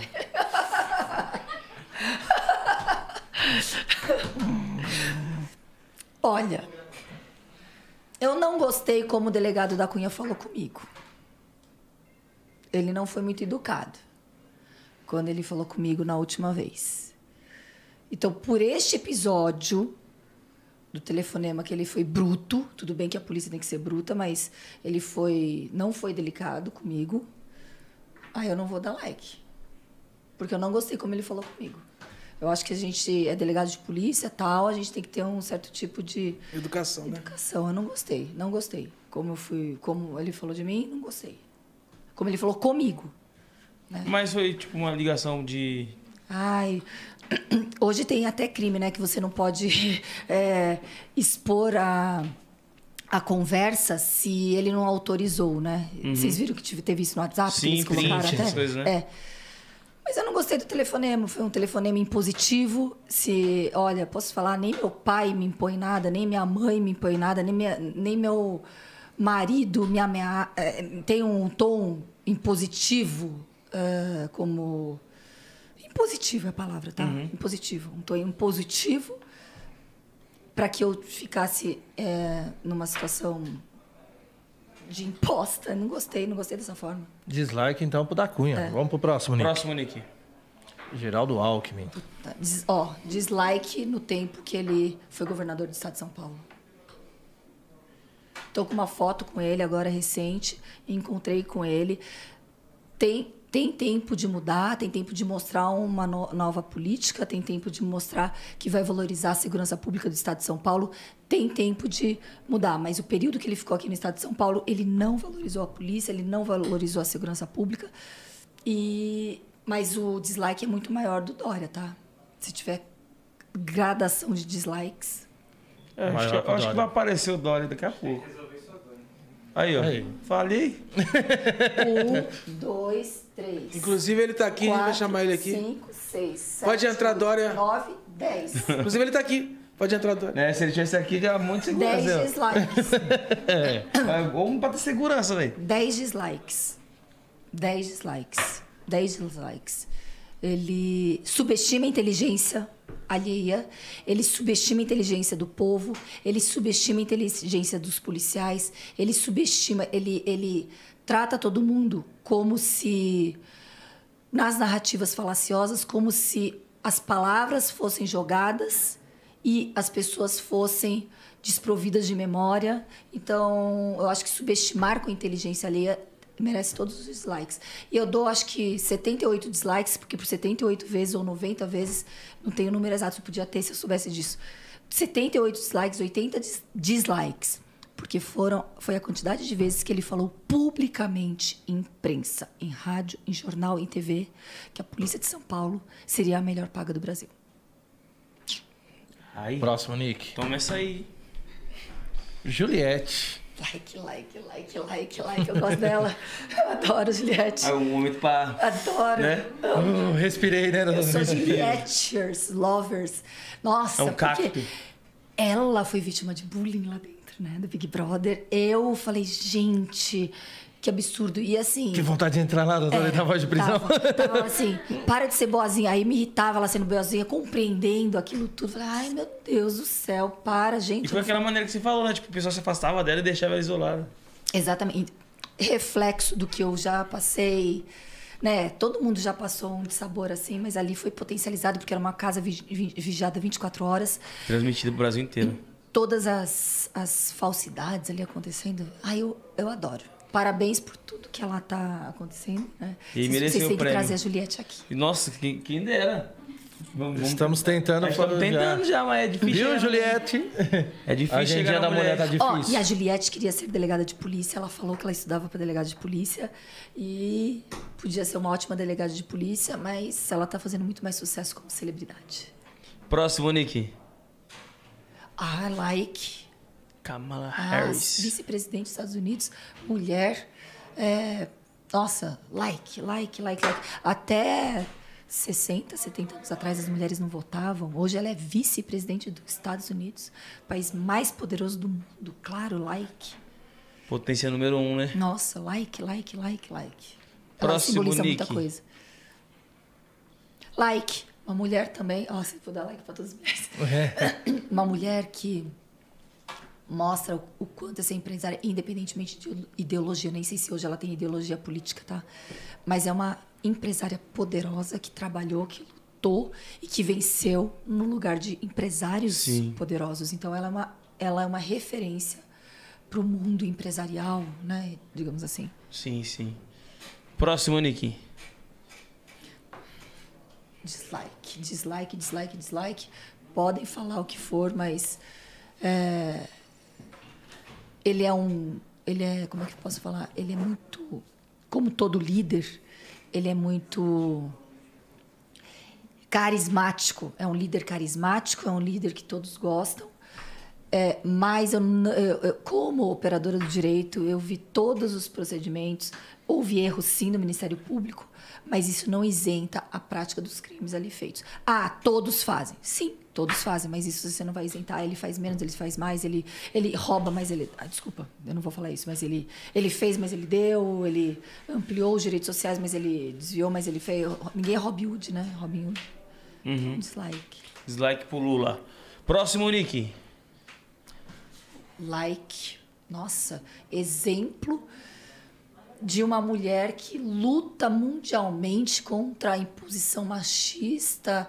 Agora, infelizmente, o Afeganistão ficou à mercê deles de novo, né? Uhum. Do. Ai, meu Deus, eu tenho esqueci. Talibã? Talibã. E ela tomou um tiro, né, por, por ir para a escola e ela. Nobel da Paz, né? Ela ganhou muitos likes para ela. Ela é uma menina que eu acredito que seja uma menina. Aquelas, aquelas pessoas que vêm uma a cada 10 milhões no mundo. Sim. Uma pessoa que veio para mostrar e dar muito, ter, ter uma voz muito ampliada e, e, e, ser um símbolo. Ela é um símbolo de um ícone. luta, é um ícone. Nossa. É uma Essa, Mandela feminina. Acho que é o, é o mais é, like que eu dou. Tipo, é. Pessoas como Einstein.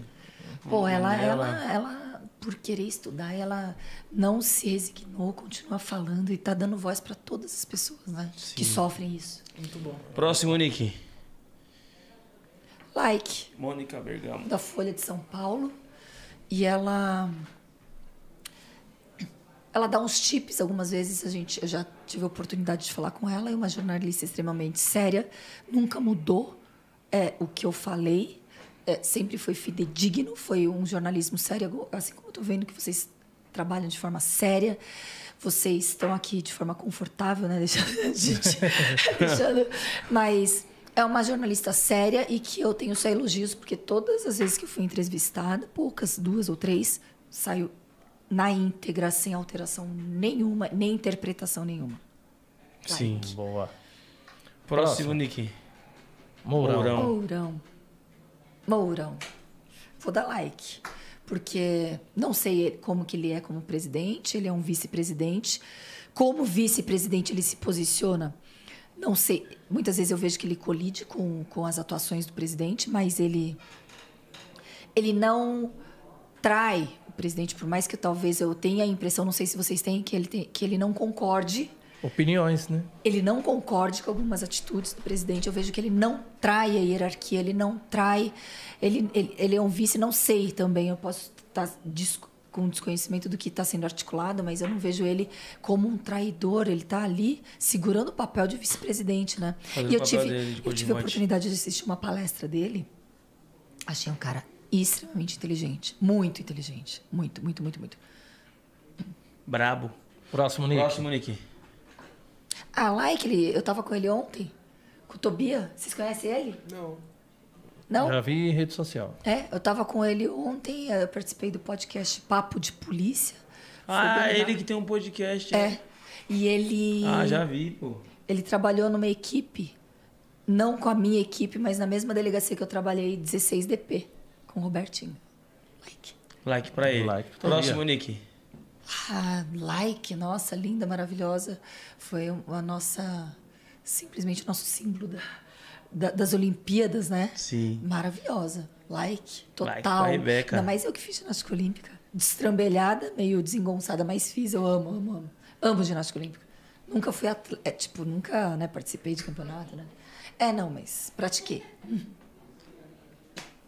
Reinaldo Gotino. Gotino, não. Olha só, não. Balanço geral, eu vou dar like, tá? Porque eu não. Eu não lembro, sinceramente, dele falando, mas eu, eu achei simpático. E balanço geral geralmente fala bem da polícia. Uhum. É. Então, like aí. É. Mas ele é gente boa mesmo. Próximo, Nick. Rodolfo. Eu gosto dele, mas eu não gostei. Não gostei. Gosto das músicas, mas não gostei dele falando mal da Juliette. Depois ele ficou de bem com a Juliette, mas aí no começo ele tava tirando. Ele, ele foi um dos que fazia bullying com a Juliette. Aham. Eu vi. Eu vi o Big Brother. ah, eu gosto. Esse aqui é o Bra. Ah, não. Braga Neto. Braga Neto. Ai. Sem ter conhecimento. Porque eu pensei que fosse aquele bravo. Vocês lembram daquele cara que tinha que era bravo? Mourão? Não, um bravo, que era bem bravo, assim. Um bravo. Ah, esqueci. O que tinha cara de Sim. bravo, parecia o Sim. zangado. Esqueci o nome dele. Eu não tenho conhecimento. Desse. Ah, então pula. é, eu, eu conheço, eu sei que ele é ministro, né? Wilson Ah. Witzel. Witzel. Witzel. Se fosse antes da Covid, eu ia dar like, agora dislike. Por tudo que aconteceu. É, não sei se ele foi vítima do sistema em que ele estava, se ele foi omisso, se ele foi também realmente responsável pelas acusações, eu não sei. Mas eu dou dislike porque eu acho uma pena, porque o cara era juiz federal. Eu tinha uma admiração profunda e ele, ele acabou. Ele tinha todo o potencial para ser presidente, né? Na minha opinião ele falava muito bem nas polícias, etc. E dislike por ou ele foi inábil ou ele participou, mas ele se permitiu estar num emaranhado que a casa caiu. Uhum. Ele Próximo, é, Nick. Ele é deputado hoje, não, né? Não, ele ele tá afastado do governo. Ele era governador do Rio, afastaram ele. Tiraram ele da casa, né, da- do palácio lá do governo do Rio. Dilma Rousseff. Ah, eu não gosto. Não gosto porque eu acho que ela, como presidente da República, assim como eu, né? Eu, eu não sei, as coisas eu vou correr atrás. Ela não sabe, ela fala besteira, entendeu? Eu tento não falar besteira. Mas se você tem uma responsabilidade de representar o país, quantas gafes ela falou e- e situações. Vai, pelo menos ler um papel, né, pra falar. Se é que sabe ler essa porra. Temos que estocar vento. Ah, não gostava. Próximo, Nick. Votou. É, pra eu gente votei, fechar votei. o like e dislike. Posso falar? Pra ficar. Pra ficar justo com. Porque a gente está numa situação muito partidária, ou a esquerda ou a direita. Então, pra ficar justo. Ai, mas aí se eu der dislike nele, se eu der dislike nele, eu tô dando like no Dória. Eu vou dar like por causa do Dória, tá? Porque ele é o principal polo de oposição ao Dória. Eu tenho esse, posso dar por essa razão. Tem outras razões que eu não gosto, tipo reforma administrativa, outras situações aí, mas pelo fato dele estar colidindo fortemente com situações abusivas, é, é, aqui, principalmente do Estado de São Paulo, que ele fala mesmo, fala mesmo, veio aqui querendo não dar uma cutucada no Estado de São Paulo, né? Então, pela atitude dele contra o Dória. Então, like pro O like do Bolsonaro. Bolsonaro. E você, Edinho, dá um like pro Bolsonaro? É melhor a gente deixar isso em off. Você gosta. Eu dou um like nele, é o meu, meu presidente. Você gosta? Eu adoro. Quem gosta é o meu marido. Hã? Meu marido. Eu gosto também. É por isso que você não veio, né, no dia 7. Eu tava no protesto dele dia 7, parceiro. A avó que trabalha comigo adora o Bolsonaro. Gostos, né? Vou ficar na minha. Esse foi o like e dislike de hoje no nosso 011. Top. Rapaz, que Top. Aula. Colocamos ela na saia? Que aula. Tô nunca feliz demais com o aprendizado e a gente tá trazendo os convidados aqui que Sim, Nossa, você é louco. É, porque, tipo assim, geralmente quando a gente começou a fazer o podcast, eu por ser MC, Buio também trabalhar com funk, ele também tem um conhecimento artístico, o JP também que apresenta com a gente aqui, ser um cantor e ator também. O pessoal achava que a gente ia trazer muito, que ia ser muito segmentado, né? O pessoal ia, ser, ia trazer Só só, funk. só o pessoal do funk. E não, pô, a gente quer ouvir de todo mundo, quer conhecer todas as verdades que o pessoal tem pra contar. E eu acho muito Conhecer e interessante. mostrar também, né? O outro lado, né? tá Com certeza. quebrar um pouco desse, dessa barreira, né? Sim. E a gente sempre pede pro convidado, né? Pra ele dar um alô pro pessoal que tá acompanhando a gente aí. É, deixar uma palavra de incentivo pro pessoal que tá acompanhando, até pra, pra mulherada que quer ser delegada aí futuramente, a não desistir do Uma sonho. mensagem geral, tá? Deixa eu ver se eu.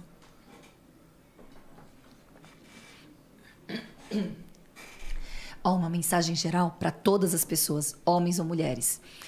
É, que sejamos protagonistas dos nossas, das nossas próprias vidas, dos nossos próprios destinos. E acredito que quem tem o poder de deter- determinar quem, quem somos e quem seremos, somos nós mesmos. Então, não permita que nenhuma adversidade, de- nenhuma situação aleatória tire você dos seus sonhos. Porque você é o protagonista da sua própria vida, sempre. Boa, boa, boa, boa. Show. Hoje tivemos aulas e palestras com essa pessoa maravilhosa. Eu tô encantado. Eu, eu, Eu tô não vejo a encantado. hora de abrir esse livro aqui, ó. Encantado. Mano, é muito bom. Espero que você tenha gostado. Adorei. Satisfação total da nossa parte também. Do like e dislike. Satisfação total da nossa parte também. E futuramente, quem sabe também não fizemos um episódio parte 2, né? É. Vamos deixar isso aí no ar, A família. gente podia trazer é, o Dória aqui pra gente fazer um dislike. Sabe, sabe o que a gente queria fazer? Justamente isso. Um tipo debate? assim, é pegar um, igual ela, uma delegada, Ela é a representação E- da polícia, né? entendeu? Representação da polícia e pegar outra pessoa, exemplo, como o Dória, assim, da vida, Ai, tá vamos ligado? trazer o Dória. E, Vocês já trouxeram. Nossa. entendeu? Não dá pra trazer o Dório da Cunha, que senão vai ser porrada. Ah, mas daí traz o da Cunha, porque o meu problema foi porque eu não gostei da forma como ele me tratou, e traz o Dória, né? Porque eu não tenho um juízo de valor a respeito da situação do da Cunha. E traz o Dória, então fica o da Cunha, eu e o Dória. Aí traz o Damian White também do UFC, nós vamos ver o que, que dá aí. Rapaz, Aí nós traz o na hora do like e White dislike do UFC da Cunha com o Dória, apareceu a foto do Dório da Cunha, ele fazia assim, ó. Pá, pá, pá na televisão. Mas eu apareceu várias vezes. Eu fazendo, né? Sim. Aham. Rapaz, Ele fez like e dislike. o da Cunha? Não, não, não. O Dória? Olha, fez também. Fez? Fez. Eu tava com Vocês colocaram o Bolsonaro pra ele. Colocamos. E ele? Deu dislike. Ué, não era o Bolsodória? Oportunismo, não? Deu Vira dislike. casaca assim? É, era... Demos uma calça apertada pra ele também. Vocês deram? Uma- Deu uma apertada e uma Uma larga. larga. Mas vocês deram pra ele? Deram de Da presente. Condzilla. Ao vivo ainda. Ao vivo. Mas ele levou de boa, né? Porque deve ser como tudo, né? Político. Então é isso aí, família. Esse foi o 011 Podcast de hoje. Máximo respeito. Nossa, Doutora, foi uma honra. Seja bem-vindo e sinta-se em casa. Obrigado, doutora. E é isso aí, família. Daqui a pouco estaremos de volta com ele, DJ Juninho Portugal, né? Deja vu é show. E esse episódio foi o quê? Resenha. E papo reto. Valeu, família. A Tamo gente já junto. volta.